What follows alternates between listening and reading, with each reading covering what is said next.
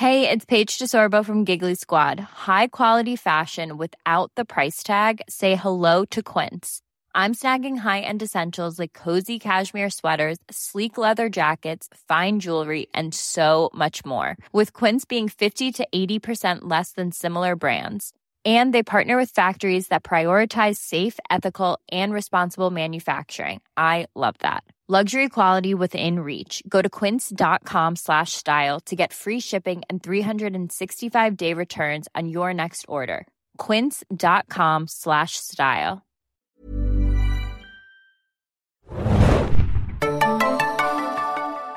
Einen wunderschönen guten Tag, liebe Hörer, und herzlich willkommen bei einer neuen Ausgabe des Zane Junkies Podcast. Äh, diese Woche wieder mit äh, True Detective, aber ich stelle erstmal die Runde vor. Mein Name ist Thomas und mit mir dabei sind heute der Philipp. Howdy. Der Axel. Hallo. Und dun, dun, dun, dun, ein Überraschungsgast. Hey. Die liebe Juliane ist bei uns im Studio. Hallo, guten Tag. Juliane, wir werden gleich nochmal auf dich zurückkommen. Dann darfst du ein bisschen über dich erzählen und überhaupt, was du so machst und äh, warum du hier mit uns sitzt und True Detective. Tiff, jetzt schon fast True Detectives. Das Wollte ist ich das ja ja. Ich, hab, ich infiziere schon die Leute mit meiner Pluralschwäche. The hier. S is silent. genau. Erstmal machen wir davor die groben Infos zum Podcast. ZaneJunkies.de findet ihr alle unsere Podcasts auf zanejunkies.de slash podcast, ähm, wo auch nochmal alle Infos sind, wie ihr uns abonnieren könnt über iTunes, RSS-Feed und so weiter, Soundcloud und neuerdings auch äh, YouTube könnt ihr uns hören. Also drückt schon mal den Abo-Button. Wir planen äh, noch weiteres, also nicht nur lustige Audiorunden, sondern hoffentlich auch bald mit Videomaterial, aber erstmal nicht zu viel versprechen. Erstmal abonnieren, würde ich sagen. Ob wir dann Genau. irgendwann liefern, das sehen wir dann schon noch. Ne? Und ähm, ja, ihr werdet es schon mitbekommen haben, die Leute, die jetzt zuhören, wir besprechen aktuell True Detective. Und da erstmal vielleicht zur Klärung, heute war ein bisschen Kuddelmuddel auf der Seite, weil wir jetzt gestern den Walking Dead Podcast ja fortgeführt haben und da waren die Leute schon ein bisschen Pikiert. konfus, äh, pikiert, dass Entzürnt. jetzt, äh, nicht der. True Detective Podcast wie gewohnt äh, dienstags erschienen ist. Ja. Und ja, wir werden es so machen, dass wir den Walking Dead Podcast Dienstag in der Regel machen und True Detective Mittwoch, weil wir einfach keine zwei Podcasts am Tag äh, schaffen. Ich glaube, das wäre für manche auch ein bisschen Ist aber auch schwierig. nicht so ganz in Stein gemeißelt. Schauen wir mal, wie das die nächsten Wochen rausläuft. Leute, Ich glaube, äh, wir haben erst eventuell mal die Überlegung, vielleicht ja. schaffen wir The Walking Dead früher und können dann auch True Detective wieder vorziehen, aber das ist noch nicht hundertprozentig sicher. Die kurze Warnung natürlich, Spoiler, ahoi. Also wer hier zuhört, der sollte die aktuelle Folge von True Detective schon gesehen haben, die sich dann nennt Who Goes There. Aber bevor wir in die Folge einsteigen, kurz zu unserem Gast, Juliane. Warum bist du heute hier? Beziehungsweise, was er hier? Ich weiß nicht, ich wurde auf der Straße war nicht angesprochen, ob ich mal Lust habe und dann kam dann einfach So machen wir das hier. Ja. genau. Nein, was äh, verbindet dich mit True Detective? Wir haben dich ja angesprochen, Genau. weil du schon mit der Serie zu tun hast. Genau, auf Moviepilot schreibe ich die Recaps für die Folgen und da seid ihr wohl auf mich aufmerksam geworden und deswegen bin ich eigentlich auch hier. Genau. Also ich bin allgemein eigentlich äh, überraschenderweise kein Fan von diesen düsteren Serien, Justified und The Shield und The Wire oder so. Das ist eigentlich kaum was für mich, aber die Schauspieler haben mich dann doch irgendwie überzeugt und HBO sowieso und deswegen habe ich, hätte ich glaube ich auch so mal Ja, reingeguckt. McConaughey, Woody Harrelson, HBO, Ja. das war auf jeden Fall eine Mischung, die hier auch gleich auf Aufmerksamkeit äh, gestoßen ist. Wir hatten ja hier die große Diskussion mal vor zwei, drei Folgen, beziehungsweise die letzten zwei Folgen. Philipp hat mal die steile These aufgestellt, True Detective, das ist ja eigentlich eine Männerserie. Und wir haben auch letzte Woche schon ein bisschen äh, drüber diskutiert. Wir haben auch viel Mails bekommen. Es war halt immer ein bisschen schade, weil wir hier keine Dame im Podcast hatten. Die Hanna äh, hat es bis jetzt leider nicht geschafft. Wie siehst du das? Ähm, denkst du, das ist so ein, ist es echt so ein Macho-Ding? Ah, man Oder- muss, na, man muss erstmal diese Schwelle wahrscheinlich überwinden, sich auf so, so düsteres Crime und Drama äh, einzustellen. Aber ich glaube, dann ist es nicht nur eine Männerserie, natürlich nicht. Ich glaube, das war auch jetzt auch schwer, was anderes zu sagen. Ja, ich bin halt kein Mann, deswegen. Man kann ja auch, ich glaube, ihr verwechselt ja immer, was. ich sage ja auch nie, da, Frauen können das nicht gut finden. Das sage ich ja, Ja. nicht. Man kann ja auch als Frau eine Männerserie super finden, aber ich glaube halt eher, dass so diese ganze, äh, dass dieser ganze Komplex und diese ganze Komplexe, die in dieser Serie verhandelt wird, eher den maskulineren Teil des Publikums, Mhm. Aber die es maskulinere ist ja Masse viel ansprechen. sehr, geht ja sehr um die Charaktere, um tiefe Charakterstudien und die Beziehung zueinander, was ja eigentlich äh, schon wieder äh, weibliche äh, Ja, Neigungen universell ist, anspricht. ja. Ja, also Oder äh, universell ist. Ich ja. werte das jetzt, was Philipp gesagt hat, einfach mal als Zurückrudern und als Entschuldigung. Ja, ja, komm, ihr Luschen, ihr habt schon letzte Wo- Episode, wo ich nicht da war, habt ihr es mir hier in Abwesenheit irgendwie hier so reingedrückt. Ja, ein Punkt äh, ist ja in der Sache vielleicht schon nochmal interessant, weil du gesagt hast, ja, die Thematik und so würde ich auch, also wenn man so sagt, gerade der Charakter von Matthew McConaughey, der ja sehr nihilistisch irgendwie angelegt ist, ist ja schon so eine Sache, wenn die in Büchern oder Filmen oder sowas verhandelt wird, also so eine nihilistische Weltsicht sind, dann ist dann doch meistens bei den Männern angelegt. ja. Oder gibt es da irgendwie weibliches Pendant? Weibliche Ähm, Nihilisten. Weibliche Figur in Serien, die Nihilisten. Ja, nicht unbedingt so speziell, oder, oder würdest du mir da überhaupt zustimmen, Juliane, dass das eher so eine Denkweise von Männern nö, ist? Oder sind manchmal die Damen da auch so? Nö, würde ich nicht sagen. Paradoxerweise fällt mir jetzt ein Gegenbeispiel ein. Ja. Michonne aus The Walking Dead zum Beispiel. Da kann ich jetzt nicht mehr drehen, da bin ich nicht up to date. Ja, Ja. kann man vielleicht schon so stehen lassen, vielleicht bis zur aktuellen Episode. Ich meine, wir dürfen jetzt natürlich nicht Mhm. spoilern, The Walking Dead. Obwohl die, die Kluft zwischen True Detective und Walking Dead Fans ja schon relativ Aktuelle Diskussion. Ja, ja. Leute, vertragt euch auf der Seite. Ja. Ja. Zombies und Detectives, vertragt euch bitte. Genau. Ähm, Es hat beides seine Daseinsberechtigung. aber ich finde, wir sollten jetzt auch diese Gender-Diskussion jetzt nicht zu weit platt treten. Nee, Aber ich dachte, weil wir mal eine Dame Wir können es einfach also wenn ich Akten mich legen, mit, ja. also jetzt nochmal um die nihilistische Sicht, irgendwie, wenn ich mich mit irgendjemandem von den beiden Detectives identifizieren würde, dann würde ich mich tatsächlich am ehesten mit Rust Cole identifizieren und nicht Ja. mit Woody Harrelson. Das liegt wahrscheinlich daran, dass Harrison so ein riesen Arschloch ist. es liegt ja im horrenden Kokainkonsum von äh, den Roscoe. Okay, dann äh, würde ich sagen, steigen wir einfach in die aktuelle Folge ein. Wir haben da auch echt genug zu besprechen. Und obwohl Philipp gerade schon gesagt hat, können wir nicht gleich ans Ende springen, weil wir haben natürlich äh, das absolute Sahne-Stückchen, sagt man das so? Sahnehäubchen. Das Sahnehäubchen, Entschuldigung. Ähm, am Ende der Folge. Aber wir haben trotzdem sehr, sehr viel Stuff, was man vorher noch äh, aus dem Weg räumen muss, sozusagen, gerade weil es inhaltlich, es nimmt jetzt wirklich an Fahrt auf, ne? Wir haben schon gesagt, letzte Woche ging es ein bisschen schneller voran. Ich weiß nicht, wie es dir ging, äh, Ja. Julian. Am Anfang äh, gab ja auch viele Meinungen, die gesagt haben, ja, das geht mir alles Ja, irgendwie ein bisschen zu langsam. Auch so. In der zweiten Folge habe ich gedacht, scheiße, jetzt noch acht Folgen davon, muss ich das jetzt wirklich machen? Aber ab der dritten ging es halt los. Bei mir war es in der dritten. Also die dritte hat mich Ja. fast so ein bisschen verloren und ich muss auch ganz ehrlich sagen, hier hat's auch, wäre das Ende nicht gewesen, äh, wäre es vielleicht sogar ein bisschen wackelig geworden für mich als Zuschauer. Würde ich jetzt gar nicht sagen, weil ich würde vielleicht gleich mal mit der ersten Szene anfangen. Ich glaube, wir steigen ein in die Folge mit, äh, sie befragen nochmal äh, Charlie Lang und ich habe mir jetzt extra nochmal herausgesucht, wer der Schauspieler ist. Brad Carter heißt er. Weil ich finde, der hat eine ziemlich äh, coole Performance da abgeliefert. Ähm, ziemlich intens. äh, Eigentlich, aber es ist auch witzig, dass darauf wieder kommentiert wird sozusagen, weil äh, Rust Cole ja auch sagt, ja, du brauchst jetzt gar nicht hier so... Äh, Du wirst den Oscar nicht den. Oscar- Was wiederum irgendwie so ein Meta-Kommentar war. Geiler auf Joke, ne? Matthew McConaughey's Oscar-Nominierung. Im Oh Grunde Gott. hätten sie das- diese Episode eine Woche vor der Academy-Verleihung irgendwie bringen Ja. lassen. Nee, ähm, finde ich, hat er eine ziemlich coole Performance in dieser kleinen Rolle äh, angelegt. Ich hätte trotzdem gern Untertitel für ihn gehabt. Because he was hard to understand, you know. Ja. Untertitel würden der Serie, glaube ich, im Allgemeinen. Ja, habe eine. Möglichkeit Ja. gefunden, Untertitel. Einzuschalten. Da soll es Mittel und Wege Ja. geben, ja. Aber ich finde, in diese, für, für diese Verhörszene hätten sie gleich so hardcoded sein müssen von HBO. Überhaupt diese ganzen ähm, Slang-Wörter, die die auch benutzen. Ich habe dann hinterher irgendwann bei Reddit erstmal einen Beitrag gefunden, wo alle diese Slang-Wörter erklärt wurden, was mich, mir echt geholfen hat. Was denn zum Beispiel? Ah, verdammt, was hat er denn gesagt? Dieses äh, ähm, Narrow Eyes, was hat er? Das kann ich mir nicht. Äh, äh, Slide, aber, Slide Eyes, weiß ich nicht, wo, wo eigentlich auf so Pädophilie angespielt wird. Dieser, dass dieser Reggie Ledoux eigentlich ein, ähm, so eine pädophile Neigung hätte. äh, ah ja, stimmt. Ich glaube, es geht auch darum, dass er mal eine Zwölfjährige irgendwie Ja. misshandelt Ah, ja. hat, deswegen verurteilt wurde. Aber gut, das kann auch gut sein, dass es äh, bei mir hinten runtergefallen Ja, ist. Also da kann man so auch richtig. Ähm, echt nochmal Nachforschungen machen. Ich habe auch gerade eben nochmal zwei, drei Szenen mir rausgesucht, wo ich einfach nicht verstehe, was, was gesagt wird. Aber da können wir vielleicht nachher nochmal drauf zu sprechen kommen. Ähm, ansonsten, storymäßig geht es jetzt halt relativ schnell voran. Ähm, was verrät Charlie Lang hier? Sie sprechen ihn nochmal auf ähm, Reggie Ledoux an, der ja jetzt Reggie. quasi Suspect Number One ist. Kommen jetzt, stoßen auf einen weiteren Namen, Tyrone Weems. Den gibt äh, Charlie Lang quasi bekannt, der könnte wissen, wo Reggie Ledoux Und der kannte ihn Jetzt auch aus dem Knast, ne?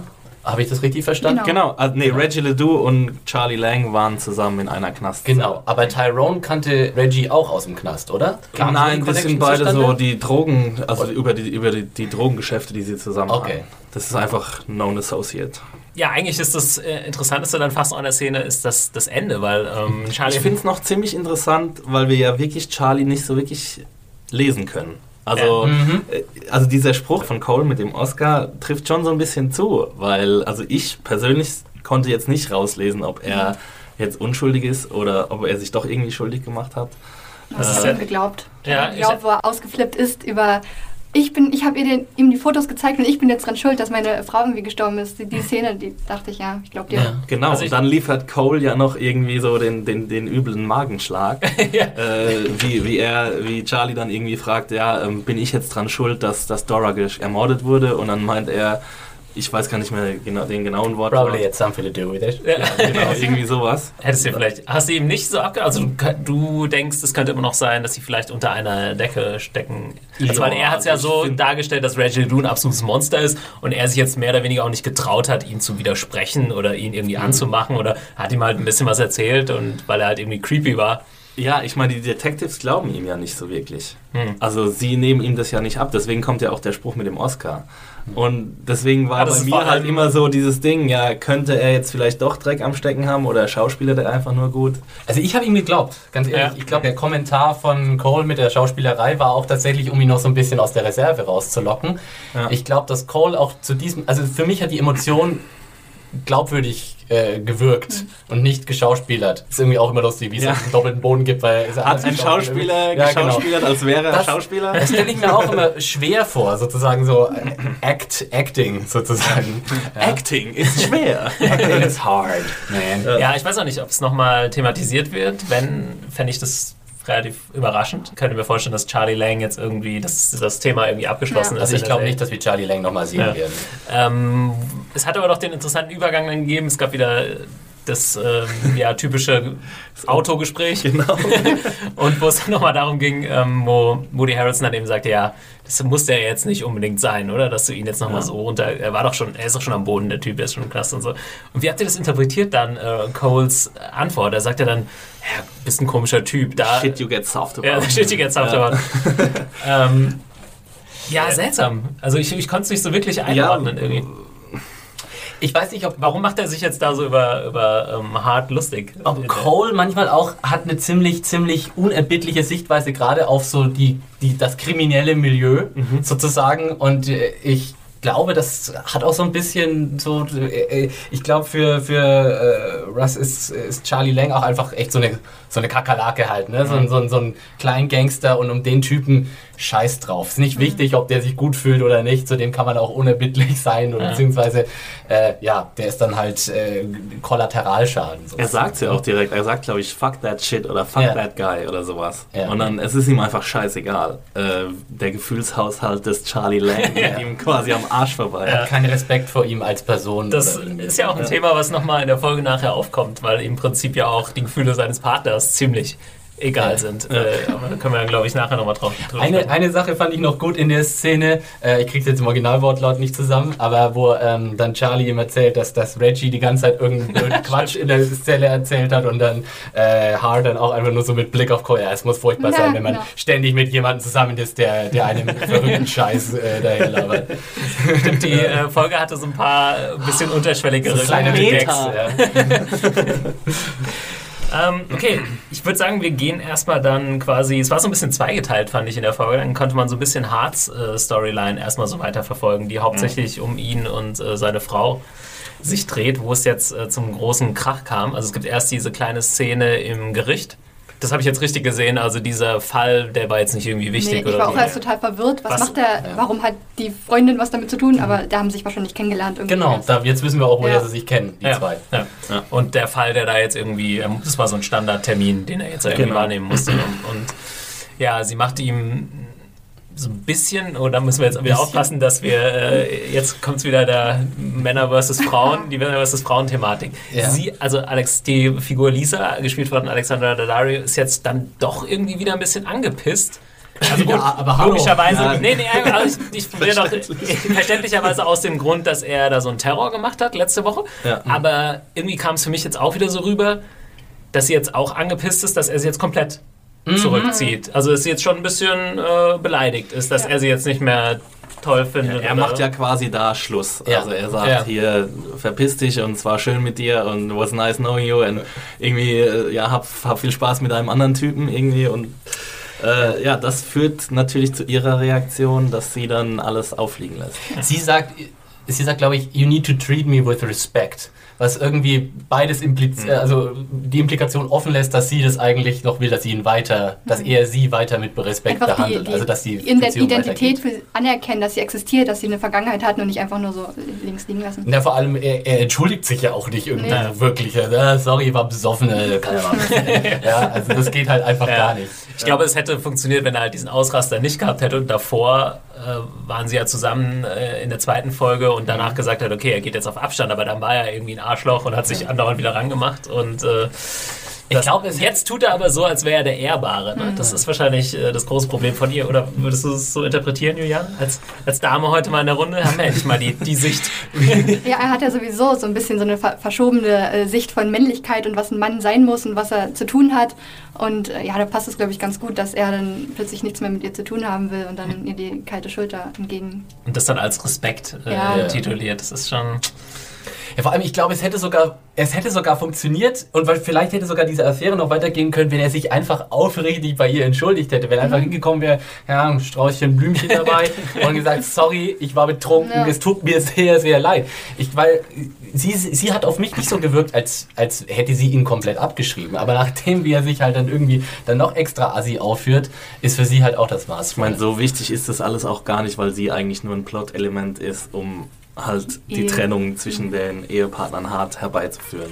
Also wie die jetzt zustande kommt, Aber gut, das ist ja jetzt nicht wirklich Teil des. Plots, oder? Es ist ja eher so Teil der Charakterentwicklung von Hart. ja, gut. Das schließt ja so ein bisschen Äh, zusammen, würde ich auch ja. sagen. Aber ähm, ich weiß jetzt nicht mehr genau, ob die, die Reihenfolge so war, aber ich glaube, wir können erstmal bei der Hard-Storyline sozusagen bleiben und die Ja. mal so ein bisschen zu Ende führen. Ähm, und zwar, äh, was folgt, ist auf jeden Fall die Trennung äh, von Hart Genau. und, ähm, Michelle Monaghan, wie heißt sie? Im, in, Maggie. Maggie, in der Serie. Habt ihr ja wahrscheinlich, man hat es kommen sehen eigentlich, oder? Also, Äh, ja. mm, vielleicht nicht also, unbedingt in dem... Das ist jetzt direkt so passiert. Also es ist dann so passiert, dass offensichtlich Lisa sich so sehr gekränkt gefühlt hat, dass sie da äh, ja, vorstellig geworden ist bei Maggie und äh, Elegant hat um einen Termin gebeten. ist kurz zu Downton Abbey hingefahren und ist vorstellig geworden. ähm, ja. und hart, ja. Ich habe ja hart letzte Episode geglaubt, als er auf, dem, auf der Bettkante saß und gesagt, I fucked up. Und ich habe Wow. ihm geglaubt, dass er das ernst gemeint hat. Also das war für mich 100% geschauspielert, muss ich sagen. Ah, Ja, äh, ich, ich, Aber betont ja nochmal in dieser Folge, ne? Zeitpunkt habe ich.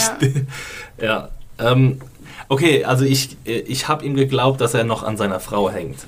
Aber dieses, Ja. äh, wie er es rüberbringt und wie er es versuchen will, äh, das Ganze wieder zu fixen, so einem fucked up und so. Ich meine, das ist halt so immer so der, der Gut, einfachste ja, Weg. Er war, ist halt total um- selbstgerecht bei der ganzen Sache. Genau, ja. so, und Er versucht es ja später auch nochmal, können wir auch gleich äh, Genau. drauf eingehen. Es gibt ja dann noch die Konfrontation im Krankenhaus zwischen ihm und Mhm. äh, seiner Frau, Ja. ähm, wo er das dann nochmal so zu begründen versucht. Ja, und mein Vater ist ja gestorben und Ja, ich habe ja. so viel getrunken. Ich meine, der Typ wird äh, echt äh, von Szene zu Szene zum größeren Arsch. Ja, das ist echt sein Stern Wahnsinn. ist hart am Sinken, das ja, ist richtig. ja. hart am Sinken. Hart am Sinken. 10 Euro in die Karlauer Kasse. Nee, aber es ist, auch, es ist tatsächlich immer so dieses Selbstmitleidige. Ja, ich kann doch nichts dafür, dass ich so abgefuckt Ja. bin.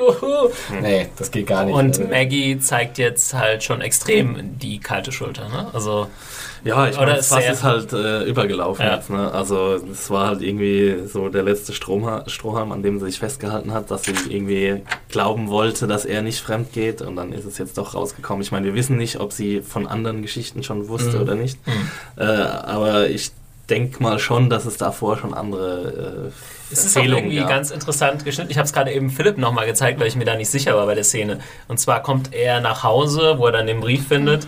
Und davor ist diese Szene, wo er in diesem Stripclub quasi ähm, seine, ja, dem Fall nachgeht sozusagen. Und dann da sagt er irgendwie so einen zweideutigen Satz bezü bezüglich dieser Stripperin, die er dann noch befragt und so und guckt dann, also das ist in der Szene dann, wo er mit diesen beiden Detectives im Büro äh, spricht und guckt dann so ein bisschen nach unten irgendwie so ganz seltsam. Ich habe das so ein bisschen fast so interpretiert, als hätte er jetzt mit dieser Stripperin oder irgendjemanden da in dem Stripclub noch irgendwas angefangen und dann nach Hause kam. Er sieht ja auch so ein bisschen fertig aus. Stimmt, ja, der hat sich diesem- bestimmt besoffen, das dachte ich auch. Der hat jetzt eine ja, harte aber das ist jetzt, glaube ich, auch nicht zu, defin- also nicht Ich kann definitiv es jetzt wichtig. nicht ob das bestätigen, jetzt- ich ja. kann es aber auch nicht widerlegen, sozusagen. Ich habe mir das vorhin auch nochmal angeguckt und hab mir Ja. gesagt, ja, also mit viel Fantasie, wenn man es sieht, warum nicht? Also, Übrigens ein schönes Cameo im Stripclub.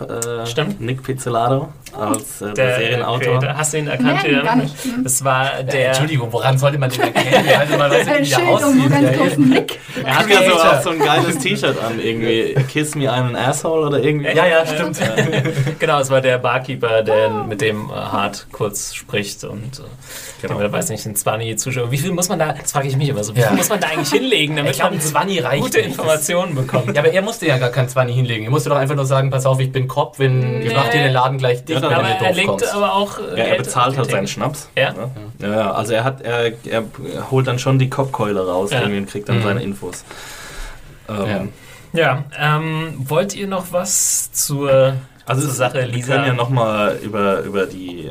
Sollen wir schon über die Szene mit Cole reden, als er dann quasi sich mit Maggie trifft? ja, können wir vielleicht gleich alles zusammen äh, besprechen, finde ich sinnvoll. Weil es ja schon relativ weit blicken lässt, so wie das Verhältnis von Cole und, und Hart so gewachsen ist. Also er, er hört sich ja erstmal an, was, was Maggie zu sagen hat und lässt sie dann so ein bisschen abblitzen. Also Mhm. als Zuschauer habe ich geglaubt, äh, als erstes, ähm, die beiden nähern sich jetzt so ein bisschen an, Maggie und Cole. Das, ja, äh, Genau. könnte man ja, hat man von Also Anfang die an Rasenmäher-Szene auch. Nach äh, der Rasenmäher-Aktion Genau. letzte Woche haben wir auch Also ist es was. hat natürlich mehr Futter dieser Theorie gegeben und danach habe ich dann halt gedacht, ja okay, das war's jetzt einfach. Äh, Cole sagt ihr die Meinung und äh, sagt irgendwie, er sagt glaube ich irgend sowas wie, ja die Kinder sind das Wichtigste auf der Welt und das soll Ja. so ein Hint sein, dass sie zusammenbleiben sollen oder was auch immer. Er sagt, er sagt äh, Men and Women is not supposed to work out, Ja, except for genau. the kids. You know? Ja. Also, Also das, ist ja, da sind wir wieder beim, beim Nihilismus und der ist ja wirklich Ja. extrem ausgeprägt. Also wahrscheinlich ausgeprägter hat man ihn selten gesehen. Inwiefern, wenn man halt sagt, Außer bei den Nihilisten aus der Big Lebowski.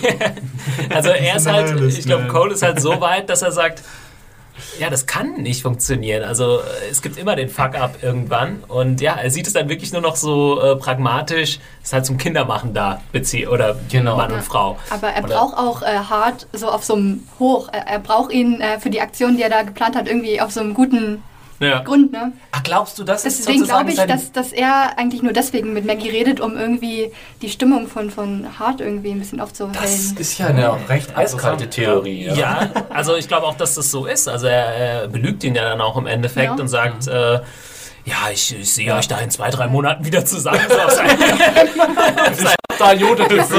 auf, seinem, Koks-Trip. Das Einzige, was an der Aussage stimmt, ist irgendwie, dass sie halt nicht Scheidung in den Mund genommen hat. Ja. Ja. aber alles andere hat ja nicht darauf hingedeutet, dass da irgendwie wieder was geht. Aber ich würde trotzdem gerne noch mal kurz auf die Szene zurückkommen. Also er sagt das halt, äh, dass es seiner Meinung nach nicht funktioniert und dass es auch einfach so ist. Punkt. Das ist seine Meinung. Und dann sagt Maggie, äh, ja, das bist du wie alle anderen Typen, die sich irgendwie mit so einem Pragmatismus rausreden wollen. Und dann sagt er gar nichts mehr steht einfach auf und geht. das, genau. das ist, Perfekte Antwort dafür, oder? Ja. also, wie, wie, habt ihr, wie habt ihr das interpretiert? Oder beziehungsweise, gut, hat da jemand recht? Ich glaube, das kann man schwer sagen. Das kommt auf seine eigene Weltsicht. Ich irgendwie an. meine, natürlich, also da hat natürlich niemand recht, aber ähm, ich glaube einfach, dass es wieder, dass es halt verstärken soll, seine Haltung. Er, er ist quasi, er, er trifft sich mit ihr, um irgendwie mit Hart ein besseres Standing zu haben. Mhm. Auch wenn er ihn später vielleicht anlügt. Aber also er tut es quasi damit, ähm, ja, damit sie irgendwie versteht, dass erstens mal zwischen den beiden nichts läuft, weil es kann ja auch sein, dass sie sich irgendwie was ausgemalt hat. Und äh, ja, dass, dass sie eben weiß, äh, ja, ich weiß nicht, schwer zu sagen, ähm, dass er, dass, dass sie vielleicht weiß, dass da vielleicht doch noch was ähm, passieren könnte zwischen ihr und Hart. Also dass sie nochmal zurück äh, zu ihm gehen könnte oder dass sie halt wegen den Kindern sich verstehen zumindest und damit Hart dann irgendwie äh, ja, auf einem besseren Level angekommen ist. Hm. Aber ich würde auf jeden Fall äh, Juliane recht geben äh, in der Sache, dass äh, Cole in der Folge irgendwie alles dafür tut, äh, vor allem seit er halt die, diese Sache, auf die wir dann noch zu sprechen kommen, äh, mit den Iron Crusaders und so weiter, wo sie jetzt äh, langgehen wollen in dem Fall, um da irgendwie ihn rumzukriegen oder ihn zu. Er sagt ja auch in dieser Bar-Szene nachher erst, jetzt hör mal auf darüber zu reden. Das ist alles, Genau. das Ja. ist alles irgendwie egal. Das Einzige, was er ab diesem Moment, wo er das weiß, äh, wie er an Reggie Ledoux eventuell rankommen kann, also ist er auch extrem auf diesen Fall äh, fokussiert. Und ich glaube auch, dass er ein bisschen alles nur macht, um ja, nicht, weil er irgendwie ein guter Mensch ist und seinem Partner helfen will. Ja. Dann ist aber, äh, es ist interessant, weil äh, äh, da ist ja quasi das Gegenstück zu Hart, der in dieser Episode, habe ich das Gefühl, nur so äh, äh, motiviert ermittlerisch tätig ist, weil er einfach äh, sich von seinen privaten Problemen ablenken will. So, ja. Ja. Weil einfach denkt, ich vergrabe mich jetzt da rein und finde diesen komischen Tyrone-Typen, weil ich habe eh kein Zuhause, wo ich da hingehen kann. Ich glaube, im, Feierabend Vorspann der Folge, in diesem Previously On, da kam auch dieser Satz nochmal, äh, den Cole zu hart sagt, ja, du bist auch irgendwie fixiert, äh, aber nur nicht auf den Job. Also, Ja. das war ja seine große Kritik irgendwie an ihm, ne? Ja, ich glaube schon, dass es das erste Mal ist, dass auch Hart so ein bisschen Eigeninitiative zeigt, ne? Also, In, in dem Fall jetzt meinst du? Ja, genau. Dann können wir Fall. gerne gleich, ich glaube, wir haben die Sache äh, Maggie und, und Hart jetzt so ein bisschen abgeschlossen. Eine, eine ja. Bemerkung hatte ich dazu noch zu der äh, Krankenhaus. Erstmal wussten wir vorher, dass Maggie Ärztin ist oder haben wir das erst erfahren? Sie ist, ich, sie ist keine Ärztin, sie ist Krankenschwester. Oh, Krankenschwester, Und das ja. haben wir schon mal in einem Nebensatz ist es gefallen. Also, Ja. dass sie arbeitet auf jeden Fall. Und ich glaube auch, dass sie Krankenschwester Okay, ist. das also ist mich hat es nicht tatsächlich überrascht. bisher sagen wir mal so. entfallen. Ich meine, ich fand es interessant bei der Maggie äh, Hart-Konfrontation, dass er im Grunde auch wieder die gleiche Verhaltensweise wie gegenüber Lisa. Also er, ist, er entschuldigt sich ja nicht und er sagt ja auch nicht, dass er es besser machen möchte oder nicht wirklich. Er sagt, er fährt sie ja dann sogar an, so you don't get to destroy my family, Ja. als wäre es Also irgendwie als- sein Besitz, diese Familie. Ja. Und als, als Ja. würde, müsste sie sich bei ihm entschuldigen noch. Ja, es tut mir leid, ich nehme mich zurück. Genau. Dir, dir geht's ja so schlecht, dein Vater. Ach ja. Ja, aber das ist echt, ähm, also hart, überall, wo er mit seinen Entschuldigungen ankommt, fährt er ja voll gegen die Ja, Wand. in ja, es ist Folge. keine Entschuldigung wirklich. Ja. Und also da werden die Oder mit seinen charakterlichen Mängel dieser Figur ja, schon. Selbstmitleid Ja, äh, trinkt er auch. Das ja. interessant. Wir haben schon äh, irgendwie so nach ein, zwei Folgen ja auch gesagt, ah, vielleicht ist halt nicht das Offensichtliche, dass McConaughey's Charakter so der völlig durche Typ ist, sondern vielleicht Ja. ist es halt wirklich hart, der eigentlich Ja. die größeren Baustellen fast noch hat. Kam mir Obwohl die Folge so vor, ja. Die sind Aber beide es ist ja das beide, weil die ja, ich meine, wie, wie sich ähm, Cole in dieser Folge noch entwickelt, ist ja auch nicht gerade vorbildlich, sag ich mal. Ja, alles für den Job, Mann. Ja. Ja. Aber es ist ja auch sehr interessant, die Dynamik zwischen den beiden, dass sie dann auch irgendwie zusammenziehen. Also, das, das, ich weiß auch das nicht. Saddest Sitcom ever. Und dann, ey, dude, you got a hole upstairs here. Also, So, ganz also- kurz, da muss, ich mal, da muss ich mal kurz fragen. Das habe ich auch nicht so ganz verstanden. Als Maggie mit dem Schluss macht, mit dem Brief stehen ja da Koffer. Soll das heißen, dass Hart gehen soll? Und Ja. sie kommt Ja. dann zurück Sie ins hat Haus. ihm die okay. Sie ist nur so lange kurz weg bei ihrem Vater. Okay, Genau, das war mir dann nicht so ist ganz klar. Warum soll er Ja. dann zu Cole Ähm, ziehen? Aber so macht es natürlich Sinn. Ja, und ich meine, ich glaube schon, dass da eine deepere Connection zwischen Cole und Hart ist, als nur dieses funktionale, als diese funktionale ähm, Berufsbeziehung. Die decken sich ja auch noch 2012 Genau. gegenseitig. Das kommt nämlich dann auch noch Obwohl die sich irgendwann ja gestresst, gezopft haben müssen, haben die ja noch irgendwie Ja. Richtung. Also Cole macht es, glaube ich, nicht nur aus reinem Selbstnutz oder aus, aus für, für den Nutzen der, des Falls oder, oder der Lösung des Falls, sondern auch, weil er ihn irgendwie so ein bisschen mag. Also Ja, vielleicht will er ihn dazu bringen, halt ein besserer Cop zu sein. So würde ich es so Ja. ein bisschen interpretieren, dass er sich immer mehr auf den Beruf konzentriert, was er jetzt machen kann, wenn die Familie irgendwie mal an der Seite steht. Ich meine, es ist ja auch interessant. Ich meine, jetzt könnte man natürlich argumentieren, es ist eine TV-Show und äh, dra dramatische Verdichtung und so, aber hart, obwohl wir ihn ja doch irgendwie als sozial durchaus äh, vernetzten Typen kennengelernt, hat ja offensichtlich auch nirgendwo anders, wo er hingehen kann. Ne? Also es ist ja nicht so, dass er irgendwie einen anderen Buddy hätte oder irgendwas anderes. Schon äh, bezeichnend, muss dass er tatsächlich das- bei, ja. bei Russ Cole dann, dann äh, pennen. Das hätte man eigentlich auch nicht gedacht. Ne? Ähm, wollen wir weitermachen mit dem Fall? Axel, du hast gerade eben gesagt, ja, Hart zeigt jetzt zum ersten Mal so ein bisschen Eigeninitiative. Er macht diese. Genau. Ähm, er versucht jetzt Tyrone Weems äh, aufzuspüren. Dafür Ja. geht er in den ja, in diesen Stripclub. genau, er Classic verfolgt, Detective äh, ne- Work. Yes, ja, genau. Ja. Watch and see oder äh, nee, sit and see. Wir haben aber vorher auch schon noch mal ein paar Sequenzen, wo er irgendwie erstmal zu dem Stripclub hinkommt. Der befragt dann erstmal die Frau in der er muss ja irgendwie so. Ja. zu dem Stripclub Ich glaube, seine. Mutter, die Mutter von Tyrone Weems befragt. Genau, Genau, die Mutter, die Mutter hat zur. Freundin geführt. Mhm. So kam mir halt wie so ein 60 Degrees of Reggie Ledoux, wo Ja. halt jeder mit jedem irgendwie zu tun hat. Das sind dann auch Momente, wo ich dann irgendwie äh, geistig leicht wegdrifte, Echt? weil das ist sehr Ja. procedural dann irgendwie. Da so, habe ich wirklich dann auch den, an Tatort gedacht. So. Ja.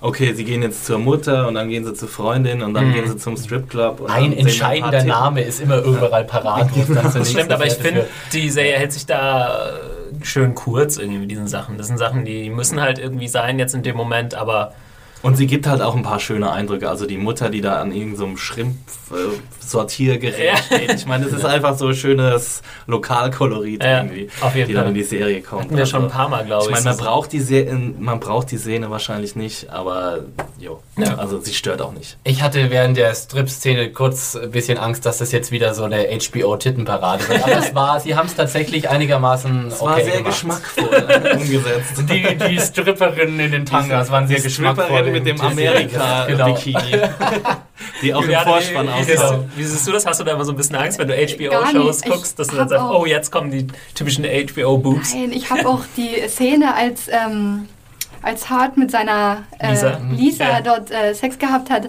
habe ich auch gar nicht so als spek spektakulär empfunden. Dass die haben ja schnell eigentlich weggeschnitten. Was? Ganz- also- Moment mal. Da, da haben wir dieselbe Szene gesehen? Ja, Also seit Blau ist eine warme Farbe, bin ich da komplett abgestumpft. Ja. Äh, wahrscheinlich, Stimmt, das hat neue Standards gesetzt. weil mich Brüste auch nicht so aufregen. Deswegen habe ich da vielleicht so ein bisschen drüber geguckt. Aber Aber würdest du im Gegenzug auch gerne männliche nackte Männer dann dafür sehen? nicht Hoodie und nicht Matthew. Wie findest Nicht? du Game of Thrones? Matthews ausgemergelten Ja, Rust-Cold-Körper. ja. Würde Ich schon finde, gerne mal äh, sehen. Der ist nicht ausgemeldet. ja, ich Also, finde, also, ja, ich weiß nicht, ob er Episode ist da... ja wieder der Action-Hero mit seinen Push-Ups und so. Ja, aber ich finde Live auch... sieht der auch ziemlich fit aus, ne? Oh, da kann, der Kann kleine... man, kann man vielleicht mal erwähnen, Axel hatte vor kurzem das Vergnügen No und dem. Mann selbst gegenüber. Man kann das Interview natürlich auf Serienjunkies, Film nee, auf Junkies, filmjunkies.de genau. kann man es lesen. Wie war das denn so? Ein bisschen ja, aus dem ja. Matthew, wir sind dickste Buddies Yeah. jetzt, äh, wir zwei. Äh. You went out for some Ähm, beers afterwards. Ja, war sehr lässig, war sehr lässig, war zwar so ein bisschen per. Du hast ihn ja zu Dallas Buyers Club interviewt. Genau, zu. Dallas Buyers Obwohl du nur, glaube ich, Fragen zu True Detective Äh, gestellt ich hast. habe, äh, ja, nicht ausschließlich, aber natürlich habe ich ein paar True Detective Fragen versucht mit reinzuschmuggeln und äh, ja, es war, war ganz witzig, weil am Ende hat die Pressefrau gesagt, irgendwie, ja, jetzt letzte Frage und ich habe das überhört und dann ist er irgendwie schon aufgestanden und ich habe angefangen, meine, meine letzte Frage zu stellen und er hat es so halb im Rausgehen irgendwie beantwortet und es war ausgerechnet die Frage, ob jetzt TV-Serien die Filme überholen und besser werden und bla. Da hat er eine sehr diplomatische Antwort gegeben. Aber ansonsten war er ein sehr lässiger Typ. Ähm, ja, hat sehr lange, ausschweifende Antworten gegeben Ja. und sehr selbstsicher, sehr sendungsbewusst. Also schon, Naja, der ist schon ja eine coole schon Sau. ein alter Pro irgendwie in dem Ja. Business. Okay. Ja, und ich glaube, im Moment auch auf einer Pre äh, wahrscheinlich nicht endenden Pressetour und Bis zu den bis zu den Oscars. Oscars wird es erstmal so weitergehen. Aber was schon sehr cool war, er hat relativ detailliert erklärt, warum, äh, wie es zu diesem äh, Switch kam in seiner Karriere. Also vom Rom-Com-Helden zum, äh, zum jetzt Charakterdarsteller. Ja, das wird er auch schon ein paar Mal erzählt haben, aber ja. Natürlich hat er es schon tausendmal erzählt, aber es war interessant auf jeden Fall. Äh, da frage ich nochmal, äh, Juliane, wie siehst du es? Matthew McConaughey war das. Hast du das so mitbekommen, jetzt diesen Umschwung, oder warst Ja. du früher Fan und dachtest so, oh nee, früher ging gar nicht mit seinen Genau, genau das so? eigentlich. Ja. Matthew McConaughey war der Typ aus äh, Wie werde ich in los in 10 Tagen und Surfer-Dude und irgendwie sein wallendes Haar in der Sonne. Surfer Dude habe ich nie gesehen, muss ich mal vielleicht mal nachholen. Ja, und ich weiß nicht, ich Oder auch glaube, ab nicht. der Mandant war, glaube ich, so sein, sein Genau. Umschwungpunkt. Ja. Ne? Na, seine ursprüngliche Geburt des Matthew McConaughey war ja damals schon hier ähm, Richard Linklaters Dazed and Confused. Ja, Dazed and Confused, wo er ja so die ultimative texanische, äh, relaxte äh, Persona rausgekehrt Ja, genau. hat. Äh, mein Favorite äh, ist immer noch Killer Joe. Ich habe das auch ein bisschen verewigt. Äh, letztes Wochenende auf äh, Film Junkies habe ich eine kleine Top 10 zu Matthew McConaughey Performances gemacht. Könnt ihr vielleicht nochmal reinlesen, wenn ihr Lust habt. Ich habe mal ganz dreist Killer Joe auf die 1 gesetzt, weil es einfach so weirder Shit Ich ist. weiß nicht, ob ich da zustimmen will, aber es sei dir gegönnt, Ja. Thomas. Ähm, okay, wir sind ein bisschen äh, abgeschweift. Leicht, leichter, Maho leichter Mahogany-Exkurs. McConaughey Show geht weiter. Ah, I could talk about him all day. Ja, du merkst, wir sind alle so einen leichten Man-Crush. Ja. mega, Alter. Ja, leicht ist so ein bisschen untertrieben. Das wird schon bald der Man-Crush-Podcast werden. Ich glaube, das erste, was ich Axel gefragt habe, also so, ist er wirklich so braun? so gut gebräunt. Is he really so handsome? Ja, ist er, ja, ist er. Wie alt ist Matthew McConaughey? Mitte 40. Mitte 40, ja. Das finde ich halt immer, also Männer in Hollywood sehen, Ja. auch teilweise haben die ja kein Alter dann. Das ist dann noch krasser als bei den Damen oft, ja. Mit so ein bisschen Schminke und so sehen die halt immer. Das, Aber ich das finde finde das ich auch so ziemlich. langweilig und so ermüdend auf Dauer. Ich, mir ist eingefallen, alle meine Lieblingsschauspieler sind eigentlich Briten, weil die alle noch normal aussehen Ja, ja. und noch ein Charaktergesicht haben. Im Vergleich zu den ganzen Chris Hemsworths, der Ja, okay, der- der, ist ja auch jetzt noch relativ jung, aber das ist mir auch in der ähm, Folge mal wieder aufgefallen. Ich finde zum Beispiel, Woody Harrelson kommt so als Mit-30er oder Kommt Anfang raus 30er gut, realistisch ja. rüber. Ja, finde ich Äh, auch. Soll der, sollen die Anfang 30 sein? Nein. Schon ein bisschen. Naja, Mitte- Obwohl, das sind 17 Jahre dazwischen. Ja, deswegen, ja, das muss ja irgendwie, und die sind schon gestandene Polizisten sozusagen, ne? Ja. Also können sie da, die müssen mal mindestens 30, 35 sein irgendwie. Ja, ich meine, ich hätte sie jetzt schon auf 40 gesetzt, aber dann müsste ja Cole Ja, dann sie ja 57 sein. In, Naja, also ich, wieso? Ja, Cole mit seiner grauen Mähne kann schon sehen. Ja. Ja. Ist ein bisschen Ah, tricky, es kommt nicht ganz hin, finde ich, vom, vom optischen. Ich finde aber ja, sie machen in beiden, beide machen in beiden äh, Zeitphasen eigentlich eine gute äh, Figur. Und ich finde echt auch äh, Mahogany in der alten Version, der 2012er Version, finde ich Philipp, du hast wieder gut getan. Mahogany. Ich kann nicht, das muss einfach sein, das geht nicht anders. Ähm, ich finde, es sieht Ruggedly handsome. Ja. Ja, das, das nicht, da ist, er da schon völlig zerrockt in der 2012er So, jetzt reicht. Ich meine die 95er Version. Back to topic, würde ich sagen, ja. Ja, Zurück vor allem, weil Punkt. wir halt auch in dieser Folge echt Woody Harrelson wieder ein bisschen mehr im Mittelpunkt hatten. Ich fand, er hat auch echt ein paar gute Szenen äh, abgeliefert. Die Briefleseszene fand ich sehr gut, wo er einfach nur reagiert hat auf den Ja. Inhalt und diesen Brief. Ich mochte ihn sehr in der in dieser äh, Raver-Szene, wo er dann, wo wir dann, dann in diesem Club ist. Ja, wir können auch direkt mit der eigentlich weitermachen. An dem Punkt äh, weiter. waren wir. Er kommt dann über, weil er diese Dame verfolgt, ich habe jetzt den Namen nicht mehr im Kopf, die Stripperin, ja, ja. Katie. Candy. Candy. Äh, Britney. und kommt auf diese Rave-Party, wo ich auch dachte, oh, ist ja total 90er, aber es ist ja die, sind ja die 90er, also von daher. Aber ey, geh mal irgendwie ins äh, Berghain, äh, äh, das sieht genau genauso aus. ohne Scheiß. So Partyszenen sind auch immer nicht so einfach, ne? Komischerweise tanzt halt auf Partyszenen in Filmen tanzt halt wirklich jeder. Also es gibt Naja, halt aber gut, ist rumsteht, so eine Rave-Party, ne? Ja. Ich fand das eigentlich gar ganz Nee, gut nee, nee, aus. das stimmt. Ähm, ich fand Es sowieso, waren noch ein paar, die rumgesessen haben und Ja. rumgeknutscht haben und so. Ja. Das Und, war schon äh, relativ authentisch. hart, äh, wie du vorhin gesagt hast, Axel, äh, Eigeninitiative greift da ziemlich äh, radikal irgendwie Mhm. durch. Er sieht den Typ, verfolgt ihn kurz, einmal einen Headbutt sozusagen oder schlägt ihn einmal mit dem Kopf an die Wand, zieht die Knarre, wo ich auch, was auch vielleicht gar nicht nötig gewesen wäre irgendwie. Und ich finde es auch krass, dass er nicht seine Badge zieht irgendwie, also seine Polizeimarke. Hätte ihn einfach weil- befragen können. Ne? Weil es kann ja auch sein, dass da irgendwelche Schergen rumhängen von, von diesen Weems, die, die ihn dann einfach abknallen. So. aber Der vielleicht Moment- wollte er es genau deswegen nicht, weil er nicht wollte, dass Tyrone mitkriegt, dass er Polizei ist, weil er Angst hatte, dass Tyrone dann irgendwie zu Reggie oder so Kontakt zu und sagt, pass mal auf, die Bullen sind hinter dir. her. Next Level Shit. Äh, Yes. Denkt mit, der Mensch. Und ähm, wie geht's weiter? Ja, sie kriegen dann den Namen der Biker Gang. Und Genau. ich fand dann, als dann ruft der Cole an und dann hat es so ein bisschen rübergeschwenkt in der Folge. Am Anfang der Folge war es halt erst so Harts äh, Nummer und dann wurde es eher wieder Coles Folge. Cole Show, ja. Aber äh, zu dem Setpiece in dem Rave-Club äh, fand ich, auch- also ich fand es cool, sehr cool gefilmt, äh, wieder mal, also viele Szenen in der, in der Folge sehr toll in Szene gesetzt, auch die Funkensprüher und sowas. Und da hat man auch wieder, ähm, Harrison ist einfach ein sehr, ich weiß, im Englischen gibt es dieses schöne, schöne Wort watchable. Äh, man kann ihm sehr gut zuschauen als äh, Fokuspunkt in einer ansonsten sehr ausschweifenden auch Szene. Er hat, er hat immer diesen zielgerichteten, leicht angepissten Blick, mit dem er da durch diesen Club tigert und so. Das ist auch, das sind macht auch schauspielerische Qualitäten, die erst auf den zweiten Blick äh, Ja. ich, sichtbar sind. Machte Woody Harrelson schon ist- immer so viel ja. mit seinem Kind? Ja, so wie in ja. dieser äh, wird zur kleinen, äh, zur zweiten äh, Claire Danes. nicht. Woody Harrison Nee, arbeitet auch viel hier mit dem Mund so. hm, Also ja, diesen, ja. diesen hm, Nee, ich finde, er macht ganz viel, er schiebt oft so sein Kind jetzt so nach vorne. Das hat mich so ein bisschen an äh, hier äh, Claire Glorious? Bastards. ja. Nee, Glorious Bastards, Brad Pitt und so erinnert. Ähm, aber es kann auch sein, dass Woody Harrelson einfach so aussieht. Ja, das sowieso. Ja. Das ist auch wichtig. Ähm, aber Johanne, äh, Philipp hat gerade angesprochen, äh, visuell geil. Ich meine, wir kommen am Ende nochmal auf diesen krassen äh, Take sowieso zu sprechen. Aber bist du jemand, der auf sowas äh, abfährt? Wenn du jetzt sagst, ich kann eine, eine, Serie auch nur schauen, einfach weil sie gut aussieht? Oder weil es gut inszeniert ist? Oder bist du nicht so jemand, der... Es kommt ja mal drauf an. Also manche Leute haben da nicht so Bock drauf, sich sowas anzugucken oder sagen, ja, es ist halt nicht Die so wichtig. wurscht, die ja. sehen vor allem die, die Story. Und weiß nicht, ich kann mir auch halt, ich habe ja lange Gespräche mit äh, Adam oder so über so Sachen wie Only God Forgives gehabt, den ich mir auch einfach angucken kann, weil es geil aussieht. Und das ist mir völlig egal, was da passiert irgendwie. Ähm, ja, aber ich weiß nicht. Äh, Packst du es nee. in deine, in deine Recaps mit rein, so ein bisschen? Mm, weniger. Ähm, das ist, ja, dass es geil aussieht, das merkt man natürlich. Das kann, kann man gar nicht übersehen. Ja. Aber das ist für mich eher so noch das Sahnehäubchen obendrauf. Ich merke zwar schon diese Szene, wo ähm, Rust und ähm, Maggie im Café saßen und die, diese Spiegelung an dem Fenster sich dann so der Fokus ändert. Stimmt, Das ja. äh, fällt halt total auf und das fand ich dann noch cool, aber ich bin eher so ein Story-First Ja, ist auch durchaus legitim. Ich glaube, da äh, muss man so seinen eigenen Stil finden, wenn man die Sachen äh, analysiert.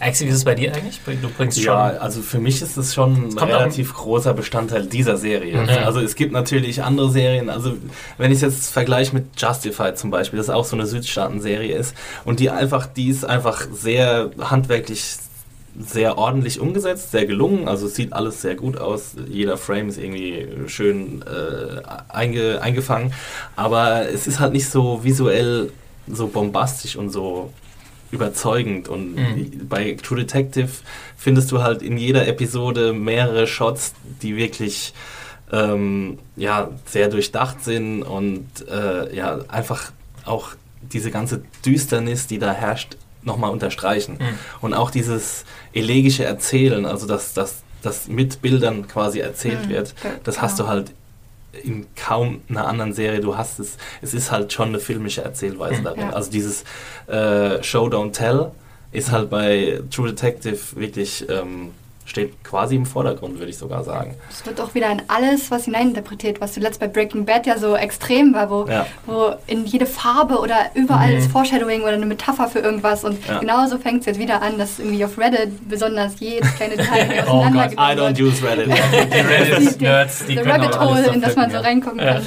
Aber äh, also ich würde aber Stichpunkt Düsternis, ich fand, vielleicht äh, war das auch nur eine rein subjektive Wahrnehmung, ich fand jetzt irgendwie die Farbgebung in dieser Episode deutlich bunter als vorher. Ich habe mir irgendwie, wenn ich so an die gerade so an die ersten beiden Episoden zurückdenke, da war irgendwie alles immer grau und grau und es war immer so, so düster und es war irgendwie alles immer schlammig und matschig in Brauntönen und hier hatte man zwischendurch einfach viel Farbe, ja. Allein schon der, der knallrote äh, Anorak, den er da, der bei dieser, äh, der Mutter der Stripperin oder die Ja. Frau, die an dem Shrimp-Ding stand und sowas. Also immer mal wieder sehr farbige Akzente drin und natürlich auch äh, dieser Funkenregen in der Rave-Szene und sowas. Also doch. Liegt natürlich mit der Gefällt Location zusammen. Ne? Du hast den Stripclub, wo es eh knallig zugeht, Ja. dann hast du die Rave-Party, wo es knallig Ja, zugeht. aber du kannst ja auch sowas düster inszenieren. Du kannst Ja, ja, auch das stimmt, sowas. ja. Ich meine, keine Ahnung, guck dir Seven von David Fincher an, ja, Ja. oder sowas. Also man kann aus allen äh, Locations irgendwie äh, düstere Löcher machen, aber das macht eben äh, True Detective in dieser Folge gerade das nicht. ist auf jeden Fall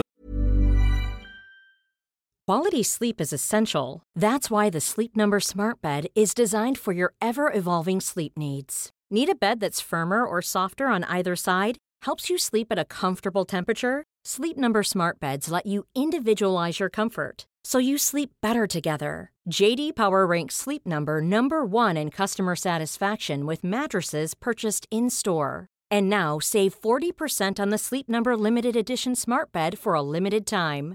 For JD Power 2023 award information, visit jdpower.com/awards. Only at Sleep Number stores or sleepnumber.com. ja ein schöner Gegenpunkt Ja. quasi. Da, also das auch mal ein bisschen aufzulockern, zumindest visuell aufzulockern, Ja. weil vom Inhalt her. Ich finde es auch bitter nötig, ja. Ja. Ja, Jörn hat eben nochmal Breaking Bad äh, erwähnt. Das war ja auch eine Serie, über die wir hier gesprochen haben. Und das war auch auf jeden Fall so, dass wir viel auch über die visuellen äh, Aspekte gesprochen haben. Aber Ja. wir haben es ja jetzt schon oft genug erwähnt. Hier ist es halt geil, dass ähm, das ein Regisseur macht und ein Ja.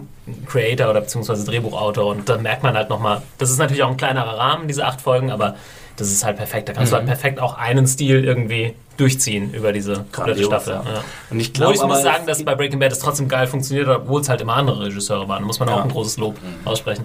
Und bei Breaking Bad war es halt auch stark gewollt. Also diese, visu äh, diese visuellen Hinweise, die wir bekommen haben, zum Beispiel der Teddy in der zweiten Staffel oder Mhm. sowas.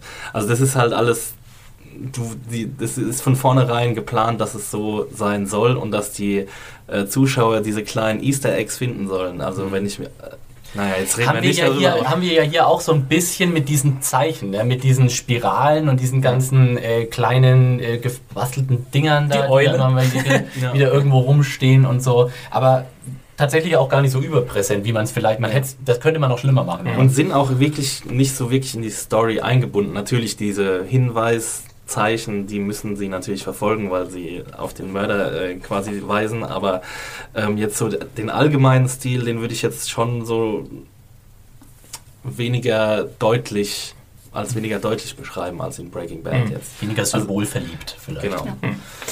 Äh, gut, wo war ich stehen geblieben? Äh, genau, Ja, es ich gibt jetzt den, die Info, dass diese Biker-Gang, jetzt habe ich schon wieder vergessen, wie sie heißen. Iron Die Crusaders. Iron Crusaders. Oh yeah! Und Matthew war zufällig Mitglied bei den Iron Crusaders. I used to be in the Iron Crusaders. Äh, Axel, du spielst jetzt gerade auf was an. Ähm, es gab so ein, zwei Plotpunkte, wo ich jetzt auch gesagt habe, okay, das ist jetzt ein bisschen...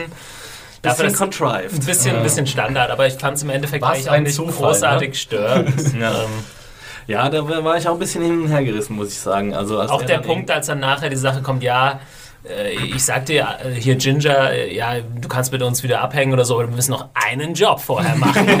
also, Es, es war sehr GTA-mäßig, total, ja. Also es, es hat, teilweise hat die Episode schon sehr gewirkt wie so ein äh, GTA 5 äh, Download-Packet, so. Weißt du, also Zusatzversionen, Ja, die man ja. sich da mal runterladen kann. Gab es nicht auch mal so eine Biker-Episode beim Ja, GTA? ja. Ich glaube, es war nicht beim aktuellen, aber beim letzten GTA. Ich glaub gab's schon, ja. So ein Biker Vor allem, weil ich mir auch vorstellen kann, dass die Biker in der restlichen äh, Serie keine große Rolle mehr spielen werden. Ich denke, wir werden jetzt Haben ja hier. alle abgeschlachtet gegenseitig. Das sind Äh, übrigens, ja, stimmt, äh, ist genau. ein interessanter Fakt, das sind die Cousins von der Biker-Gang aus Breaking Bad. Habe ich auch noch mit. Dein Gesichtsausdruck war herrlich jetzt. Axel. Also, was?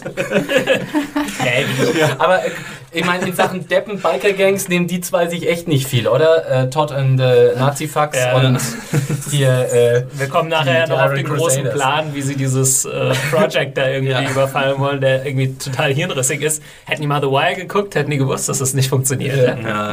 also, Ja, also ich, ich das ist alles, also alles, was bis zu unserem riesigen, tollen One-Shot äh, hinführt, ist halt einfach nur dazu da, um dieses Set-Piece am Schluss zu haben. bisschen Ja. schon, ja. Und ich meine, man verzeiht, ich verzeih's der Serie, weil ich so weggeflasht war davon. Ähm, aber ich, vielleicht würde man bei anderen Serien irgendwie ein bisschen kritischer sein. Also ich zumindest. was wäre was wär das Problem? Also was würdest du jetzt kritisieren, wenn du Ja, kritisch sein eben möchtest? diesen ganzen Zufälle, dass, dass Mhm. eben dass eben Ma- McConaughey noch so eine Kutte in seiner komischen Waffenbox da rumliegt. aber Aber das aber er sie machen. steht ihm ausgezeichnet, oder? Das muss man einfach nochmal festhalten. Und das, es geht ja alles viel zu schnell. Also äh, dieses Einschleusen geht zu schnell. Dieses, äh, ja, wir haben jetzt einen Job und du musst da jetzt mitmachen, weil es ist gerade jemand ausgefallen und ich brauche eine fähige Hand und so kannst du dich beweisen. Und das war alles, das war alles nur dazu da, damit wir am Ende diesen großen Showdown haben können. Und es hat sich gelohnt und deswegen verzeihe ich es der Serie. Ja, Es ist halt ungewohnt im Vergleich zu den Folgen davor, wo alles so langsam und minimalistisch passiert und dann auf einmal so ein großer Sprung. Uh, also ich meine, wir wussten ja, dass Cole früher Undercover-Agent war, aber uh, da war er in der Gang und der kannte da die Connections und zack, zack und dann sind sie in Texas auf einmal. Und Es hat sich für, äh, plötzlich angefühlt wie so ein Procedural, äh, wo halt in jeder Episode ein neuer Bösewicht auftauchen muss, aber in der gleichen Episode auch wieder beseitigt werden muss. Ja. Also deswegen ging es, es ging halt alles sehr schnell, aber es hat sich gelohnt. hat sich gestört, äh, Juliane? Bist du eigentlich so Procedural-Gucker? Ist Gar ja auch mal nicht. wichtig, Ich hasse ne? es. Ich Ja. hasse es wie die Pest. Geht mir Willkommen im Club.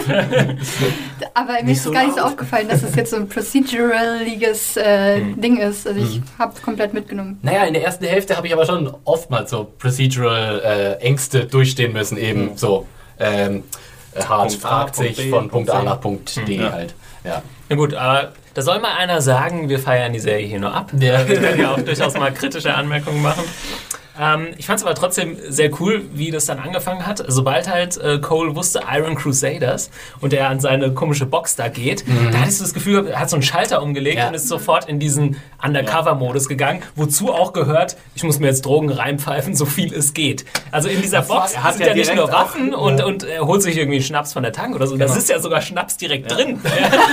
so die Go-Box. Das ist das Biker Starter Kit. Zu bestellen für 79,95 gerade bei Amazon. Inklusive Handgranate. Genau. er wusste ja in dem Moment schon genau, wo er hin will und in welchen Ja. State of Mind er Ja. irgendwie jetzt kommen muss, um da hinzukommen. Also ich fand war das ziemlich so krass. quasi, er war Wie Ja. so ein Elitesoldat, der irgendwie ange, an, angeschmissen Ja, wird, genau. wie so ein Roboter irgendwie. Ja, Also so- richtig. Und er hat ja dann hart irgendwie auch nur noch hinterhergezogen. Ne? Ja. Komm, wir müssen es jetzt machen. Ich fand und das so lustig, diese Szene in der Bar, wo er immer, und die Crusaders, und wir müssen das und das machen. Und Hart immer, meine Frau. Meine Frau mochte auch Biker-Serien gerne. Aber ich glaube, ich, ich glaub, das ist auch so ein bisschen, das spricht für den äh, verzwirbelten Charakter von Cole, dass er, glaube ich, äh, diese Situationen nutzt, weil er dann einen Fokus hat und eine Mission und dann, dann ist er in Control sozusagen, weil wir alle wissen, dem sein Leben ist ein einziger Scherbenhaufen. Der Typ hat überhaupt nichts unter Kontrolle, ist komplett am Arsch eigentlich psychisch. Aber wenn er sich so fokussieren kann, dann ist er ein absoluter Profi und dann macht er auch nichts falsch. Dann funktioniert das alles. Aber denkst du, komplett obwohl er sich hat. diese ganzen Drogen und so reinpfeift, ist er dann wirklich noch, also hat er noch, also er hat überraschend viel Kontrolle, würde ich dir jetzt Ja. zustimmen, aber es gehört für ihn quasi so dazu. Naja, man muss ja aufpassen, was er sich reinpfeift. Ist Ja, wenn er sich äh, Koks eben. reinpfeift, dann hat er noch mehr Kontrolle. Eben, genau. Also, Also- ich meine, das ist ja kontrollfördernd. Koks, eben, Koks Ja. machst du ja, äh, äh, schnupfst du dir ja nicht rein, um irgendwie wegzudriften, sondern das macht dich ja erstmal äh, äh, messerscharf eigentlich. Ne? Und ich glaube, das ist auch, äh, habe ich tatsächlich auch pragmatisch so ein bisschen so interpretiert, gerade in der Sequenz, wo er dann vorher in der Asservatenkammer, wo er das Dope ja dann irgendwie nimmt und dann erst nochmal sich selbst noch ein kleines Näschen irgendwie reinzieht. Äh, dachte ich mir auch so, okay, also da war für mich die Motivation so für ihn, okay, jetzt Focus, ich brauche das jetzt, um irgendwie einfach äh, geistig beisammen zu Okay, bleiben. da würde ich aber jetzt nicht die Hand dafür ins Feuer legen, dass wenn das jetzt irgendwie alles gelaufen ist, dass das so sofort wieder der alte Cole ist, sondern dass er jetzt halt Kann da schon sein, dass er jetzt irgendwie drin hängt. Spirale Es ist ja nicht so, dass er Superman ist und einfach mal eine Woche lang koksen kann ohne Ende und dann sofort wieder aufhört. eine Woche, das waren jetzt ein paar Stunden. Ja, Das war, das das war schon geil, die schiere Menge an Nasen, die sie sich einfach reingezogen gezogen haben. Also einfach Außerdem fand ich das nicht so ganz klar, über wie Ja. viele Tage das jetzt ging, diese Vorbereitung bis dahin. Das hätte schon zwei, drei Tage auch sein Aber können. Thomas hat dich eigentlich an Jimmy McNulty erinnert, weil McNulty ist ja auch, aus The Wire übrigens, die Hauptfigur, ist ja auch so ein Typ, äh, der, wenn er als Detective gut funktioniert, er dann im Sozialleben oder im Privatleben ein komplettes Wrack ist. Also Ja. er kann nur als Detective gut sein, wenn er sich abends besäuft und wenn er sich, wenn er rumhurt und wenn er irgendwie sonst irgendwas macht. Und, Und wenn er also- ein guter Familientyp ist, dann ist er kein Genau, dann, Detective ist, mehr. dann ist er kein guter Detective mehr. So. Ja. Und da habe ich schon ziemlich starke Parallelen gesehen, also zwischen den beiden Serien. Ja, auf jeden Fall, obwohl äh, Cole halt andererseits vorher auch kein schlechter Detective war oder hat halt eigentlich auch nichts mit Familien und so am Hut. In dem Sinne wäre es nicht ganz. Aber klar, ähm, das macht schon irgendwie Sinn oder beziehungsweise hat man halt gesehen. Ich fand's halt, das haben sie schon geil gemacht. Die haben vorher einfach nur gesagt, ja, der war vier Jahre undercover. Und jetzt zeigen sie in so wenigen Szenen, so was wahrscheinlich mit dem so vier Jahre lang abging. Vor allem hat ja auch dann Hart nochmal irgendwie gesagt, ja, wie krass das war, dass er vier Jahre undercover war, weil ansonsten sonst wäre es nur üblich ein halbes Jahr undercover. elf. Monate oder so. Ja, er, genau, elf maximal, Monate so ja. Er hatte maximal. doch äh, die Wahl zwischen Gefängnis und Undercover, war das so? Habe ich das richtig irgendwo aufgeschnappt? Ja. Wo er sich dann für Undercover entschieden hat? Guter Weil er irgendwas aufge... ab- Nee, nee, Ach, natürlich, natürlich, das war ja in den ersten Episoden. Er hat irgendwas ja verbockt Er hat doch einen umgebracht. Er hat doch so einen. Drug-Dealer umgebracht. Genau, ja. Äh, Irgend so einen Meth-Typ. Genau diesen Meth-Typ, der irgendwie an seine Tochter Meth verfüttert hat oder so irgendwas. Ah ja, stimmt. Oh Ja. Gottes. Willen, ja. Ja. Und weil du gerade Asservatenkammer sagst, haben wir so eine super schöne Comic Relief äh, ähm, Szene in der Episode, als er nämlich aus der Asservatenkammer rauskommt mit dem Koks, was, was er dann irgendwie umgetauscht hat gegen Mehl oder was auch immer Ja. und irgendwie meint, äh, they should better protect Ja, the ja. stuff. Find a better system. We should find a better system for this. ja, genau. Das war auch eine, eine Szene, die als Montage teilweise gemacht wurde mit diesem Lied. Ich hab's mir Genau, genau. Das Äh, war sehr Lucinda Breaking Williams. Bad-esque. Are you alright? Ja. Ja. Mhm. Also das war auch so ein wir bisschen solche atypisch, ne? Montagen schon mal in Ich glaube nicht, ne. Mir ist das jetzt nicht so Also zumindest nicht mitten in der Episode und nicht, wenn Handlung erklärt wird. Wir Ja. hatten vielleicht so Montagen am Ende von, mal äh, Ja. von der Episode. Da habe ich noch eine Sache, die muss ich jetzt kurz ansprechen. Da habe ich Philipp vorhin schon gefragt. Könnt ihr euch daran erinnern, es gibt eine Szene, wo Hart morgens aufsteht und Cole guckt so gegen die Wand. Und äh, Hart macht es dann selbst nachher auch. Und da ist irgendwie nur so ein. Ach, ich dieser wusste nicht, Spiegel, dieser kleine, den die Ach, ist da das ein. Spiegel? Ich glaube, es ist ein das? Spiegel. Ich konnte es halt, ich Weil wusste nicht, irgendwas- sie das da wäre so ein Heizungs... Ja, Ja, auch, ist auch, aber warum nicht? Was guckt der jetzt da drauf? Es macht ja beides nicht weniger weird, wenn diese zwei Typen da äh, den Spiegel oder auf den Stern darstellen. Hart sagt dann auch was dazu, aber ich, ich habe nicht verstanden, was er dann irgendwie, sagt. Are you Wie, supposed wie er reingucken muss, um irgendwie sein Gesicht zu erkennen. Oder ich weiß Ja. nicht, weil er sagt, ja, du musst irgendwie so, so stehen. Und, Vielleicht ist das das einzige Spiegel, den er im Haus Ja. hat. ja, Dass eben, ich glaube. wie er aussieht. Ja. Das kann ich mir aber super geil vorstellen. Weißt du, so ein Männerhaushalt und keiner kriegt gebacken, irgendwie einen Spiegel zu organisieren. Und sie gucken auf die Klimaanlage, die ein bisschen aus Plastik Ja, ist. ein Spiegel bisschen reflektiert. Morgens so beim Rasieren, beide so. Lass mich mal ran. Das ist schon die Klimaanlage. Ja, irgendwie die True Detective Sitcom-Version, die gibt's schon irgendwie in meinem Kopf. Ja, ja. Apropos, apropos, wie gut war Woody Harrelsons Outfit, als er dann in die Biker Bar gegangen ist Ja. mit seinem Bikerhut? Da muss ich auch ein bisschen lachen. irgendwie. Er sah halt aus wie so ein Dad irgendwie. You don't belong here, man. Ich habe dann auch kurzzeitig gedacht, dass es auffliegt, irgendwie sein. Äh, Aber ich dachte, was machst du für einen Blödsinn, jetzt da reinzugehen? Also, Ja. das habe ich auch gedacht, das ist jetzt vollkommener Ja. Bullshit und dann noch an diese Tür da hinten. ich will einen Freund suchen. Was ja dann auch wirklich super computerspielmäßig war, wie dann äh, ähm, Cole, also praktisch mit dem, mit dem Biker-Dude, das Auf dann. dem Boot. Ja, und dann mit dem Boot wegfährt. Da ich mir, also Kinder, jetzt, jetzt übertreibt das aber ein Ja, bisschen. Das war, so ein bisschen das James war Bond-mäßig. Apokalypse also. Now. ey. Ja. Also ich Ja. habe da sofort, also sowieso war alles Die sehr, Fahrt in den Dschungel? Genau. Ui, ui, ui, ui. also es war alles sehr so ähm, Vietnamkriegsmäßig, habe ich Mhm. in meiner Review auch geschrieben, weil Cole ja später auch von seinem Vater erzählt, der irgendwie im Vietnamkrieg war und danach nach Alaska ist und also es waren schon so kleine Parallelen, Ja. die man sehen konnte. Apropos, ich will gerne noch eine Sache da ansprechen. Juliana hat es vorhin schon gesagt. Ähm, in Bezug auf diese Undercover-Sache decken sie sich ja gegenüber diesen ähm, Interviewleuten aus der Gegenwart sozusagen. Äh, und sie lügen ja dreist an. Äh, und sagen ja, äh, Cole ist damals eben zu seinem Vater gegangen, der krank war. ähm, war das, habe ich mich auch gefragt, ist es das erste Mal, dass, sie, dass wir wissen, dass sie die jetzt einfach mal übelst äh, glaube, ja. verarschen, sozusagen? Also wir wissen ja, dass sie ihnen so wenig Informationen wie möglich zukommen lassen wollen. Mhm. Aber dass sie jetzt sie direkt auf eine Frage auch anlügen, war glaube ich das erste Mal. Ja. Und was Juliana vorhin dann gesagt hat, äh, ist, wir wissen, dass sie offensichtlich da auf einer Wellenlänge noch sind, oder sich Ja. zumindest so halb Also abgesprochen können, ja- wenn sie wirklich sich so doll verstritten hätten, dann könnten sie auch sagen, ne, den Arsch, den lasse ich jetzt auffliegen hier im Ja, aber sie würden ja auch selbst auffliegen, ne? Also Mhm. Ja. Hart wird Ja, ja gut. auch selbst auffliegen, wenn er Cole verraten Ja, will. stimmt. Also dadurch wird es so ein bisschen wieder abgemildert, aber trotzdem. Was mich allerdings dann wieder, ich mal, also es muss ja dann doch irgendwie einen weiteren Grund haben, weil äh,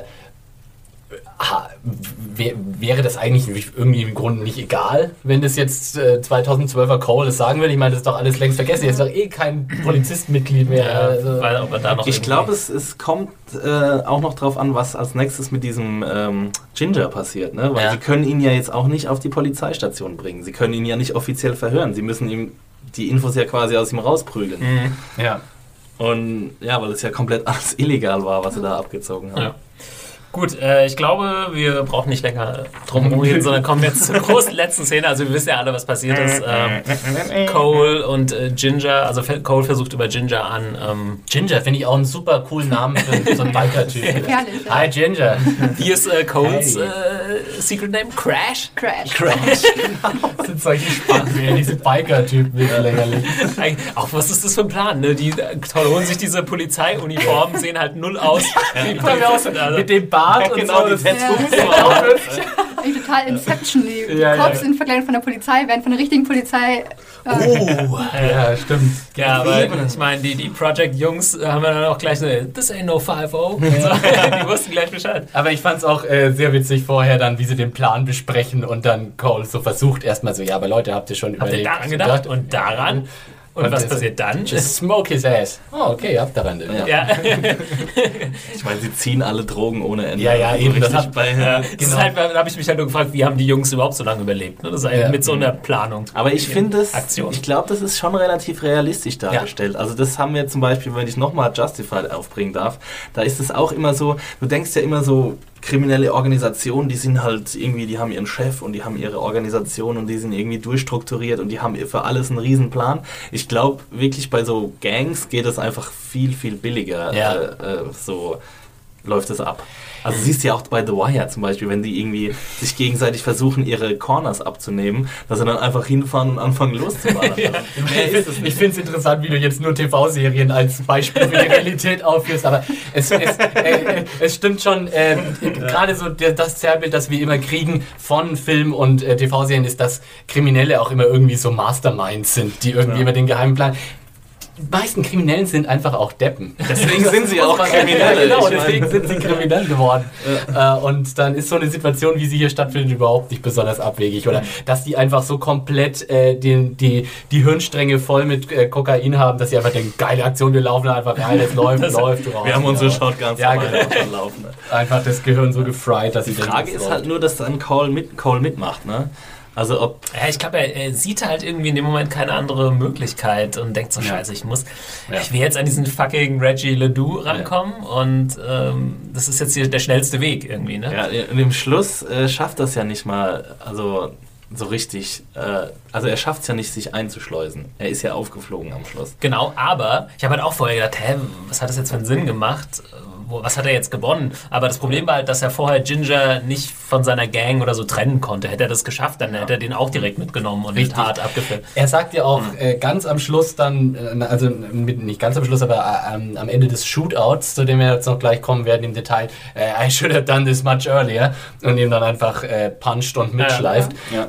Das hätte man sicher auch anders lösen können, ja, aber wahrscheinlich, weil das alles so etwas leicht unrealistisch so, wir brauchen jetzt dich für den Job, der jetzt stattfindet, komm Ja. jetzt sofort mit. Da, konnt, da ka- hat sich halt die Gelegenheit nicht geboten. Ähm, okay, äh, ich glaube, über den jetzigen Shot, über den wir sprechen, da wurde äh, echt ordentlich diskutiert. Ich habe sogar schon, bevor ich die Folge gesehen habe, leider irgendwo gelesen, dass es einen super Long-Take gibt. Da habe dann nur drauf Begeisterte gewartet. Tweets, ja. Ich habe nur äh, bei Twitter, ich habe morgens Twitter gecheckt, Montagmorgen, und dann hab, sind sie alle schon komplett durchgedreht. Boah, True Detective, wie geil war das denn? Ich habe zum Glück nicht gesehen, dass es irgendwie äh, ein Tracking-Shot war Mhm. oder so, aber ja, man wusste schon, Aber dass gut, was ist es dir dann, äh, das ist ja immer so ein bisschen tricky bei Tracking-Shots, ist es dir sofort ins Auge gefallen oder hast du es erst im Nachhinein gecheckt? So, das ist ja manchmal, wenn man sagt, ja, die besten Tracking-Shots sind die, wo man es gar nicht unbedingt Ich nicht ich- gecheckt. Aber ehrlich gesagt, finde ich das nicht mal. Das, also diese Aussage habe ich jetzt danach auch oft gelesen. Ja. Und ich verstehe nicht, warum diese Aussage irgendwie. Naja, weil, weil es sich, glaube ich, so reinziehen soll, dass du jetzt gar nicht Ja. reflektierst, oh krass, wie schwer ist es jetzt, das zu drehen. Ne? Ich meine, als, als filmaffiner Mensch irgendwie, wenn dann drei Minuten kein Schnitt kommt. Also Mhm. entweder sie haben dann wirklich einen super geilen Job gemacht, ähm, ja, oder die fällt es halt einfach nicht auf. Aber also ich habe dann, keine Ahnung, bei anderen berühmten Tracking-Shots war das eigentlich auch so, dass ich mir irgendwann gedacht habe, hm, irgendwas ist hier gerade komisch. Also sagen wir mal so, bis, bis zu dem Moment, äh, wo sie dann tatsächlich das erste Haus, also das Shootout-Haus verlassen, ist es mir nicht wirklich aufgefallen, weil ich mir dachte, okay, das kann man so lang machen. Aber dass es so ein deliberate One-Shot ist, ist in dem Moment klar geworden, als dann es einfach weiterging sozusagen, Ja. wo du dann ansonsten rein choreografisch, re- inszenatorisch einfach einen Schnitt erwarten würdest und es dann einfach klar wurde, okay, hier will man auf einen epischen Long-Take raus. Am Sound ist es mir aufgefallen zuerst. Aber da war es ja schon fast war vorbei. fast dann. vorbei. Ich habe erst die, die Wirkung eigentlich gemerkt von dem Ganzen. Ich dachte, oh, ich bin jetzt hier mittendrin. Das, ist ja, das kann ja alles passieren gerade. Ähm, Ja. Und dann irgendwie erst später. Aber ach, witzig, zum Beispiel bei dem Zaun, was ja eigentlich fast die schwierigste Situation war für diesen Text, habe ich gar nicht drin. Da war ich so drin, dass ich ja nachher gar nicht gecheckt. Da habe ich erst einen Text darüber gelesen, ja, es gibt ja die krasse Szene mit dem Zaun und so. Und da habe ich erst krass, ja, wie ging das überhaupt? Ich fand Und, das ähm, krasseste der Shot zum Helikopter hoch irgendwie. Sie gehen aus dem Haus raus und dann geht die Kamera zum Helikopter hoch und Ja. fährt wieder zurück und sucht irgendwie Cole und seinen, seinen Begleiter. Was ja eigentlich ein klassischer Cheat-Moment ist. Mhm, ne? hätte, da, hat, hätte einen Schnitt da hat Genau. Thomas auch, äh, glaube ich, hier ein kleines Fakt äh, parat. Oder? Ja, ich kann, ähm, ich habe dann auch natürlich ein bisschen Kram nachgelesen und einen der interessantesten Beiträge zu diesem sechsminütigen Longtake gab es auf äh, MTV, MTV.com. Da war ein äh, Lustigerweise auf Herr- MTV.com. Ja, warum auch immer. Ja. Äh, Kevin P. Sullivan hat da einen Artikel geschrieben, How did, how did they pull off that last shot? Und er hat ähm, sich mit Regisseur Fukunaga in Verbindung gesetzt und hat ihn so ein bisschen ausgefragt. Und da gab es echt ein paar interessante Infos. Zum einen war das erstmal ein echtes Project, das sie da angemietet haben, was nicht so einfach war. dass sie da Teil ist von des Slums einfach, was er vermieten kann. Ja, das finde ich auch interessant. ist auch irgendwie eine geile äh, Umgebung, ne? Das Ja. ist so bizarr. Also Ja. da hast du ja immer Mit so Türen. Bungalows. Ja, und ja. alles, ne? Wie ein Computerspiel halt. Ja. Und äh, was sie zum Beispiel erstmal finde ich ziemlich krass zu wissen. Also sie haben diese äh, Shots eingebaut, wo man im Prinzip hätte schneiden können, ne? wo sie hoch zum Helikopter gehen und dann wieder runter. Das ist so ein Punkt, da kannst du irgendwann Mal so. Fails. Was halt zum Beispiel äh, man kennt aus äh, Quarons Children of Men, wo es ja auch epische One-Shots gibt, die aber tatsächlich zwischendurch getrickst sind. Ja. Also wo es Übergänge gibt, wo man dann hinterher digital einfach Und zusammen... ein zweiter Übergang war, da laufen sie, glaube ich, ganz nah an so einem He ähm, aufgehängten Hemd oder sowas oder Genau. einem Bettlaken oder so vorbei. Ja, und da hätte man dann auch einen, einen Cut machen können. Aber äh, was man, also sie haben es siebenmal gedreht, äh, hat Fukunaga gesagt. Erstmal haben sie nur anderthalb Tage Zeit gehabt, um das vorzubereiten. das ist völlig wahr. Das, also, ist sie haben es vielleicht länger geplant Ja, und so weiter, ja. aber mit Schauspielern und allen Leuten am Set anderthalb Tage. Aber er hat doch auch, äh, ich weiß nicht, ob das in dem gleichen Artikel war, aber er hat doch auch irgendwie gesagt, dass sobald, sobald er das Drehbuch hatte für alle acht Episoden, wusste er genau, an welcher Stelle er diesen Shot einbauen will. Weil er wusste vorher schon, äh, weil er, glaube ich, in seinen beiden anderen Filmen, die die er vorher gemacht hat, Sin Nombre und Jane Eyre, äh, hat er jeweils äh, so Tracking-Shots oder One-Shots Ja. drin gehabt und er wusste genau, dass er das bei True Detective auch machen will. Ja. Und dann hat er quasi die Scripts bekommen, die Drehbücher bekommen und hat halt gesagt, ja okay, hier ist der perfekte Zeitpunkt. Genau, also wie gesagt, geplant war es schon vorher, aber so die Umsetzung und hier ein bisschen mit Stunt-Leuten üben und so in anderthalb Tagen ist eigentlich schon ziemlicher Wahnsinn für so einen Shot. Also es Ja, sieht so krass kompliziert aus mit den Ja. ganzen Leuten, die da noch unterwegs sind im Hintergrund Ja. und so weiter. Und wie gesagt, siebenmal haben sie es gedreht, aber das, was man im Endeffekt sieht, hat tatsächlich keinen Schnitt gebraucht. Also sie mussten nicht tricksen. Es ist die, das ja, Würde der ich auch eine, sagen. Der eine Ein Durchgang. authentischer Ja, ist natürlich jetzt Frage, ne, kann er jetzt natürlich behaupten, kann ihm niemand widersprechen sozusagen. Und äh, die coole Sache ist mit diesem Zaun, Ja. Das haben sie so gemacht, ähm, ich habe es nicht ganz verstanden, aber offensichtlich haben sie sowas wie Rampe, so ein... Na, nee, sie so wollten... ein Fahrstuhl, was genau. einmal über den Zaun Genau, rüberfährt. äh, sowas haben sie da installiert. Also erst wollten sie eine Rampe machen, dass er sozusagen seitlich darüber gehen kann, aber das, Das war ja mit. Steadicam, ne? Ja. Und, äh, so eine Steadicam, die wiegt einen ganzen Haufen. Also so äh, kamera sowieso die sowas krass. operieren, Also- die müssen richtig Oberarme haben, weil sonst kannst du dieses Was, Ding einfach nicht auch, wenn du da sieben Minuten Ja. mit diesem Ding rumrennst, das muss ja alles passen. Nicht, Also- nur sieben Minuten wahrscheinlich. Ähm, kurz, Ja. kurz kleines Geek-Wissen. Äh, ich weiß nicht, wer so epische One-Shots kennt, Ja, mir jetzt alle ganz Beispiele. Mal, ich Ja, jetzt gerade mal gefragt, ja. einfach, wollt ihr mal, wenn wir jetzt beim Thema sind, eure Lieblings-One-Shots? Hätte ich Ja. gerne noch gewusst, weil ja, tatsächlich bis Gibt es was Vergleichbares im Fernsehen? Ist ja erstmal die Frage. Es wurde öfter mal Akte X genannt. Chris Carter Akte hat X hat mal in der Folge. genau, in der Folge Triangles hieß die, glaube ich. Ähm, da hat er drei, die Folge besteht nur aus drei äh, One-Shots. Ah, okay. Also dreimal elf Minuten, glaube Ja. ich. Und das ist ein bisschen kurz für eine Akte X-Episode. Vielleicht ein bisschen länger. Ja. Aber auf jeden Fall ist das so die Referenzepisode für, für Ansonsten war das halt schon sehr cineastisch, äh, Ja. würde ich mal sagen. Ich hätte jetzt auch nur Vergleiche irgendwie aus dem Kino. Ich bin ja Hat großer. Community mal einen One-Shot gemacht in irgendeiner Folge? ja, ist irgendwie so. Könnte passen auf jeden Fall. Ja. Weiß nicht, also mein, ich fang- kann ja mal einfach einen reinschmeißen. Ich liebe auf jeden Fall Goodfellas. Hm, ja, Ähm, diese Klassiker, Szene, ja. wo, wo sie ins ähm, Restaurant gehen und hinten Mhm. durch und dann kommen sie ins Restaurant, lassen sich ihren Tisch geben und so weiter. Ich weiß gar nicht, wie lange die Szene geht.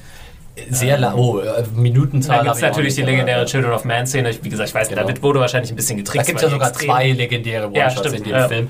Äh, groß ist ja auch noch der Anfang von The Player, was ja auch äh, Wo ewig sie lange... über One-Shots reden. Ja, genau, wo sie über One-Shots reden, Ist während das der epischste One-Shots aller Nee. Zeiten. Nein, das ist mit Tim Robbins, die Robert Altman Hollywood-Satire Ah, ich habe gerade an diesen, wie heißt er mit Nick Cage, wo es auch so einen langen One-Shot gibt, mit diesem Ja. Box-Ding?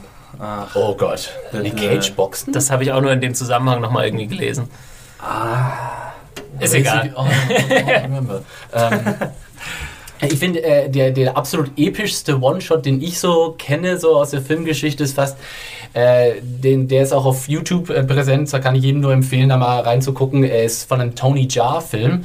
Äh, der Film heißt, glaube ich, The Protector im, im, im äh, Deutschen, äh, im Englischen. Und äh, das ist so eine Sequenz, die ist sogar kürzer als die äh, vierminütige, äh, die sechsminütige Sequenz hier, ist, glaube ich, viereinhalb Minuten oder so. Du siehst Tony Jaa, wie er am Fuß eines Gebäudes ist und dann sich über mehrere Stockwerke hoch ins Stockwerk zum Oberboss kämpft, sozusagen. Und es ist eine wahnsinnig umf ähm, aufwendig choreografierte Sequenz, wo er praktisch irgendwie, keine Ahnung, 30 Dudes einfach in eine mega Kampfchoreografie, Stockwerk für Stockwerk einfach äh, irgendwie niederknüppelt und mit aus dem Fenster schmeißen, mit runterfallen, mehrere Stockwerke. Also es ist, du, dir, dir zerbrattelt das Hirn, während du das siehst, weil du denkst, es ist wahnsinnig. Und für diese Sequenz mussten die tatsächlich in Hongkong, äh, mussten sie einen westlichen Kameramann einfliegen, weil sie einfach keinen Kameramann gefunden haben aus Asien, der so, der so viel Muskelkraft hatte, so lang die Steadicam zu halten. Das Da werden die Stereotype Ja, genau. wieder die, verstärkt. die waren einfach nicht äh, kräftig genug, um die Steadicam Ah. so lang und so äh,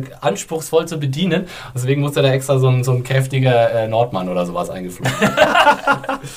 Sehr gut. Ja, ich glaube, das ist sowieso ein ganz beliebtes Mittel in so Martial Arts Filmen, ne? Auch. Ja, also so One-Shots. Definitiv. Ja, der One-Shot hat generell, ich meine, äh, Gravity steht ja irgendwie über allem, weil das ist ja fast so ein, ein Film One-Shot. Ja. Ähm, aber äh, de, ja, der Da One-Shot hat in man aber letzten, keine Steadicam. Ja, hat in den letzten Jahren echt ein massives Comeback hingelegt, was ja auch irgendwie so eine Gegenreaktion auf einfach dieses äh, Zehntelsekunden-Schnitt-Editing der 90er, so Michael Bay-mäßig, Ja. wo kein, wirklich ke- Bess Lerman, so wo kein, Sch- kein, äh, keine Einstellung länger als ein bis zwei Sekunden dauert, wo ich persönlich einfach schnell Kopfschmerzen kriegst kriege. Epilepsie Ja. davon. Hast du noch Also- ein äh, Favorite, äh, Nee, da bin ich, glaube ich, raus. Ja. Da bin ich falsche Person dafür.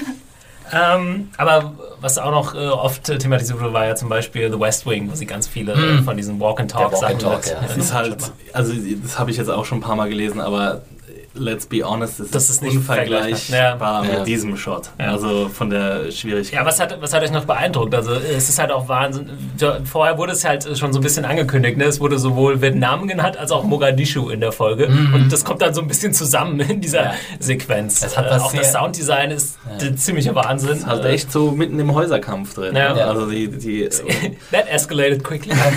Es hatte auf jeden Fall so einen Call of Duty also der Videospielcharakter der ganzen Szene ist. Was ich bemerkenswert fand, also mir hat es eigentlich tatsächlich am besten gefallen, als sie dann, wenn sie das Haus stürmen und dann in dem Haus drin sind. Weil Ja. du kannst wirklich die ganze Zeit, es ist wie so eine Zündschnur, die abbrennt. Du kannst, also sie haben, äh, ist, die, die, die, die, Spannung wird sehr äh, weit auch oben gehalten. Du hast diese Stimmen von außen, du hast die ganze Zeit die schwenkende Kamera. Du hast Conne, äh, McConaughey so als, als zentrales Element, wie er da an dieser Ecke äh, hängt und, und äh, die Kamera kommt immer, schwenkt an ihm vorbei von dem einen Raum in den anderen und du hörst von außen so an den Fenstern und du merkst die ganze Zeit, okay, okay, jetzt geht's gleich los, jetzt ist, das kann nicht mehr lang dauern, bis das jetzt explodiert. Und er immer auch sehr äh, gut wieder präsentes Schauspiel mit dieses easy, easy, ja, und du denkst, oh shit, gleich, gleich geht's schief, gleich geht's schief und dann geht's natürlich gleich schief. Und Das stelle ich mir auch als harte Performance auf jeden Fall vor. Also dieses Ja. sieben, acht Minuten da mit aufgerissenen. Augen und das vor allem achtmal hintereinander, oder was? Ja.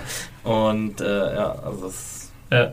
Mahogany. Hat es schon gemacht. perfekt geschafft, dich einfach in diesen Moment reinzuziehen. Ja. Also Ja. in, im Haus auf jeden Fall. Ich meine, dann wird es ein bisschen entspannter, wenn sie aus dem Haus raus sind, obwohl dann nochmal ein kleiner Faustkampf irgendwie stattfindet. Mhm. Ähm, Das war das Einzige, wo, wo ich gedacht ah, weiß nicht, ob es so Ja, ganz funktioniert hat, weil er den auch so ein einen, bisschen, ja. den einen macht er so mit so einem ich. Schlagplatt, der wirkt nicht so hart, der Schlag. Der wirkt wo ich aber jetzt denke, gezielt. Ich ja, Er hat halt die Knarre in so-. Okay, ja. ja. Also er haut ihm mit der Knarre eins über, aber es, es ging schon relativ schnell, die zwei Typen da auf der Ja. äh, Schachmatt zu setzen. Vor allem er hält doch so ganz locker so einen Baseball-Schlag aus. Ja, er erwischt ihn aber auch nur irgendwie so. Ja, ich meine, der Typ ist auch völlig äh, auf Koks, ne? Und zwar hat jetzt irgendwie zehn Nasen drin oder sowas. Ja, aber die anderen, ob die nicht auf Koks Ja. sind, das ist halt auch die Frage. Das stimmt, die sind alle völlig drauf in dieser, in dieser Hut. Ähm, wie gesagt, es wurde viel geschrieben über die, äh, über die Szene und ich fand noch einen Artikel cool, ich weiß nicht, ob ihr Matt äh, Zoller Seitz kennt, der schreibt unter anderem für Vulture und er hat einen Ja. Artikel geschrieben, der da heißt Why True Detectives Six-Minute Tracking Shot is more than just awesome und äh, fand ich ganz interessant, weil er gesagt hat, okay, das kann man auf jeden Fall machen, aber man muss auch schauen oder hat versucht zu gucken, hat das auch einen tieferen Sinn oder wird es auch äh, gut eingebunden oder ist es jetzt nur so ein Show-off sozusagen? Wir können es halt, ne? Und ähm, da hat er noch mal, habe ich nochmal ein Zitat rausgesucht, ganz interessant, weil du vorhin auch äh, Apocalypse Now genannt hast, was er ja auch macht. Und er sagt halt, ja, äh, das hat, die haben sich das verdient, indem sie es halt passend aufgebaut haben. Äh, zwar schreibt er, The filmmakers paved the way for this shot by showing Cole leaving the biker bar on a boat and disappearing into darkness as, as if he were Captain Willard going upriver to find and kill Colonel Kurtz. Will True Detective continue to follow this chain of association? If so, don't be surprised if the series gets crazier and crazier and crazier as it goes along until it uh, disintegrates. Ja, also wenn das so wäre, dann sage ich äh, gerne, sofort. Ja. Also äh, es, da würde ich inhaltliche Kohäsion sofort äh, dem Visual Craziness opfern. Ja. Äh, Bitte, macht's, Leute. Ähm, wir sind Also ja, ich glaube, es geht auch so weiter jetzt. Wir, Ja. wir haben ja jetzt so ein bisschen den Beat vorgegeben und wir wissen auch, wie es jetzt weitergeht. Und wir wissen, dass es, äh, ich glaube auch, ja gut, jetzt sage ich nicht zu viel, weil ich schon ein bisschen mehr Wissen habe, aber ähm, ja, also Spoiler wissen. Ja, Ja, ich Ja, habe mich es- leider gespoilert, weil ich, weil ich Episoden Matthew und Axel haben sie noch unter vier Augen. Also- Come on, Matthew, you can tell me. Ja.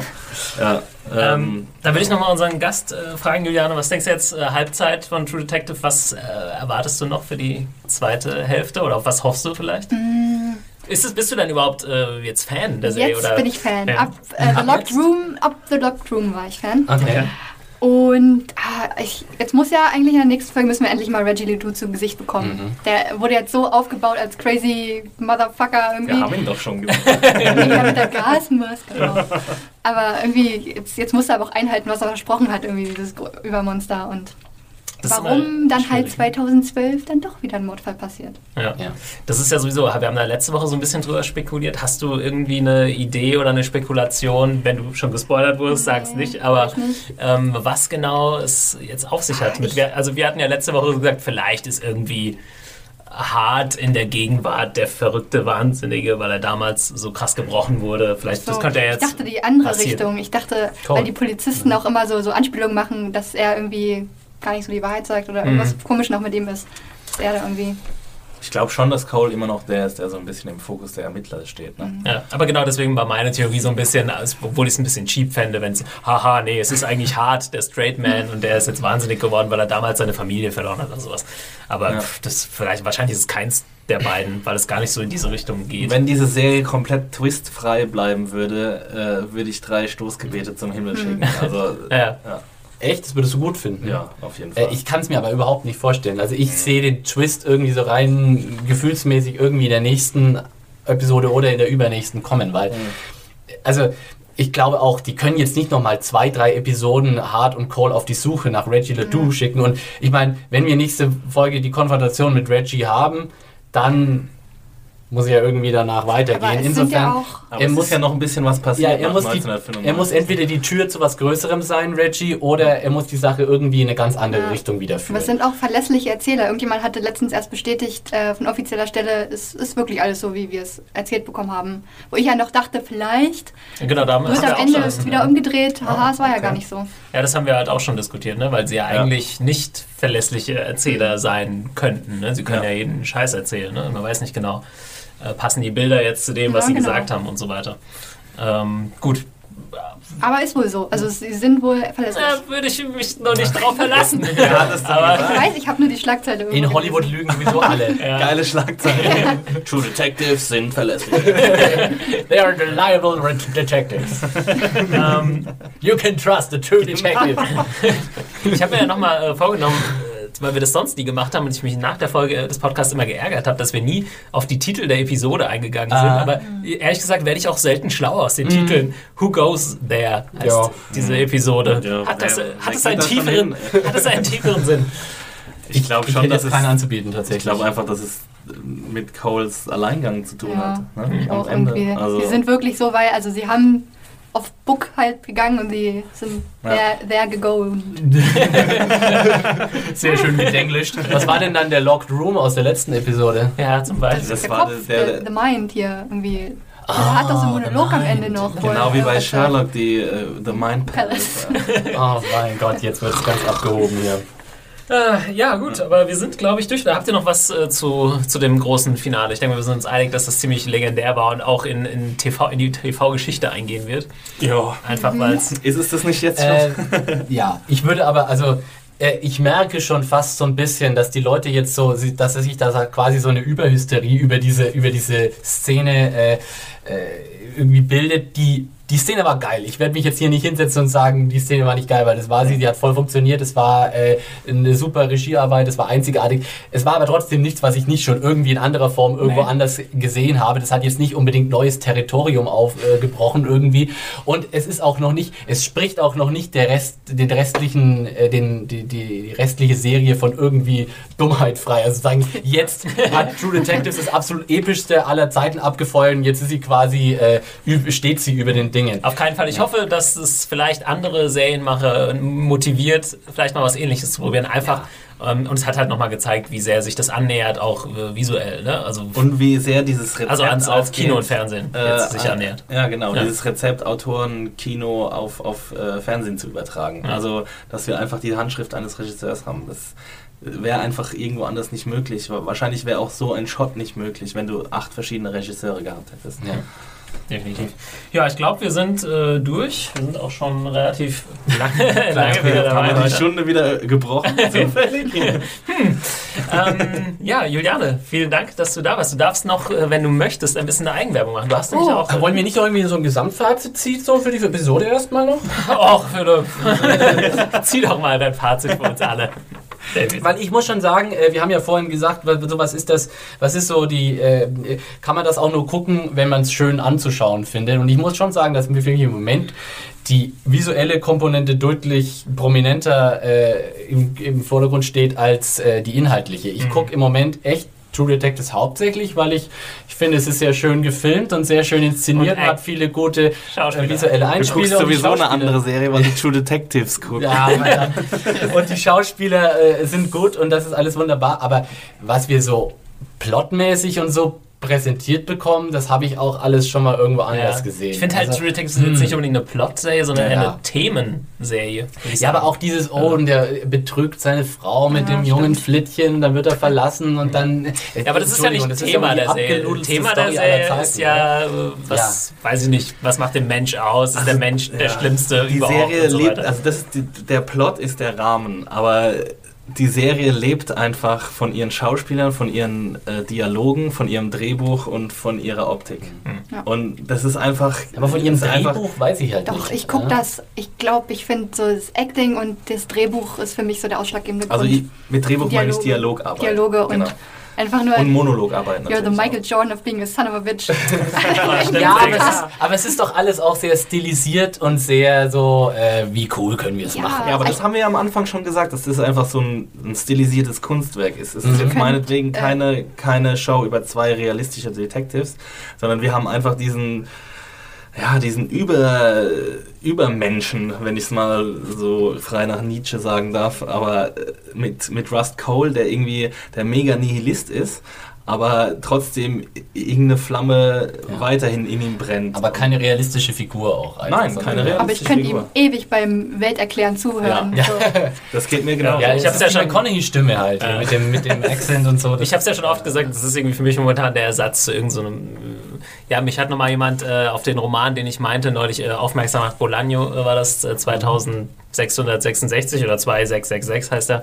Ähm, der hat mich äh, stimmungsmäßig daran erinnert. Genau, für mich ist das so ein bisschen der Ersatz, dass ich momentan nicht sowas in der Richtung lese. Äh, ja, es ist halt nicht, oh, ich will jetzt wissen, wer der Mörder ist und Nö. so, sondern ich will einfach irgendwie ein bisschen Stimmung haben und ein bisschen nachdenken darüber, was, was die Jungs da gesagt haben oder machen. Ja. Ja. Also wäre True Detective eine Schachtel Pralinen, hätte sie eine wunderschöne Packung, aber ich weiß noch nicht so genau, ob mir manche von den Pralinen tatsächlich schmecken. Gutes äh, Schlusswort. Das passt genau. box of chocolate, you Passt genau True Detective is like of So, und jetzt darf äh, Juliane nochmal. Oh, Eigenwerbung. Genau. Äh, du bloggst auch, oder? Ja, ich Dann blogge mehr oder weniger regelmäßig. Ich Okay. versuche es regelmäßig zu machen auf thetelevisioner.wordpress.com. Schöner Titel. Und da schreibst Ja. du auch äh, Recaps und so Und weiter? da schreibe ich, ähm, ich habe über Sherlock habe ich jetzt Recaps geschrieben. Ähm, muss mir jetzt irgendwie mein, meine nächste Recap-Serie mal aussuchen, die ich da beschreiben will und ab und zu mal irgendwie einen englischen Text, um dann mich da irgendwie drin zu üben. Ah, genau. Genau. Und bei Moviepilot gibt es wann immer Beim deine, Movie Pilot deine gibt es dienstags ähm, die True Detective Recaps. Okay.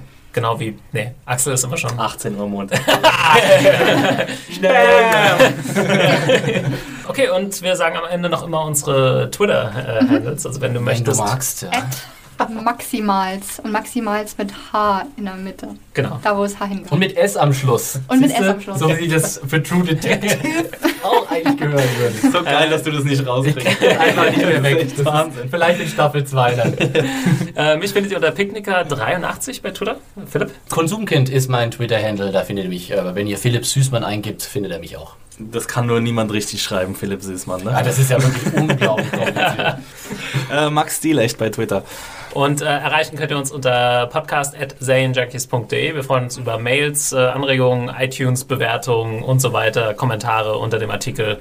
YouTube-Likes, Soundcloud-Likes, Genau. Alles, iTunes-Likes. also lasst die Finger, lasst die Finger glühen. Genau. Und äh, dann würden wir sagen, bis nächste Woche. Ja, wahrscheinlich wieder am Mittwoch. Wir schauen mal, was wir hinkriegen. Auf keinen Fall später.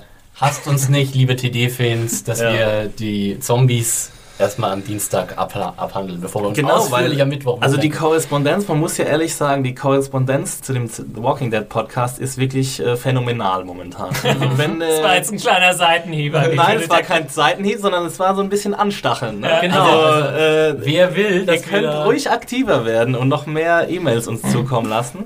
Und wenn es irgendwann mal so ein äh, Walking Dead Level erreicht, dann äh, müssen wir auch nochmal Ja, die umdenken. Zuschauerzahlen von Walking Dead wird True Detective auch noch nicht ganz erreichen, nehme ich mal an. Ne? Noch nicht ganz. äh, Walking Dead, wir gucken 15,8 Millionen und True Detective so 2, 2 Millionen. Ja.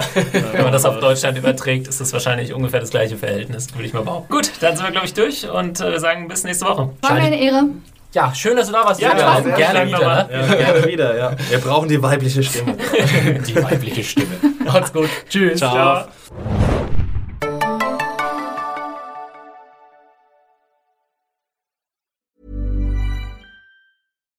Hi, I'm Daniel, founder of Pretty Litter. Cats and cat owners deserve better than any old fashioned litter. That's why I teamed up with scientists and veterinarians to create Pretty Litter. Its innovative crystal formula has superior odor control and weighs up to 80% less than clay litter.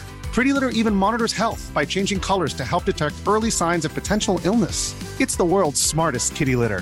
Go to prettylitter.com and use code ACAST for 20% off your first order and a free cat toy. Terms and conditions apply. See site for details.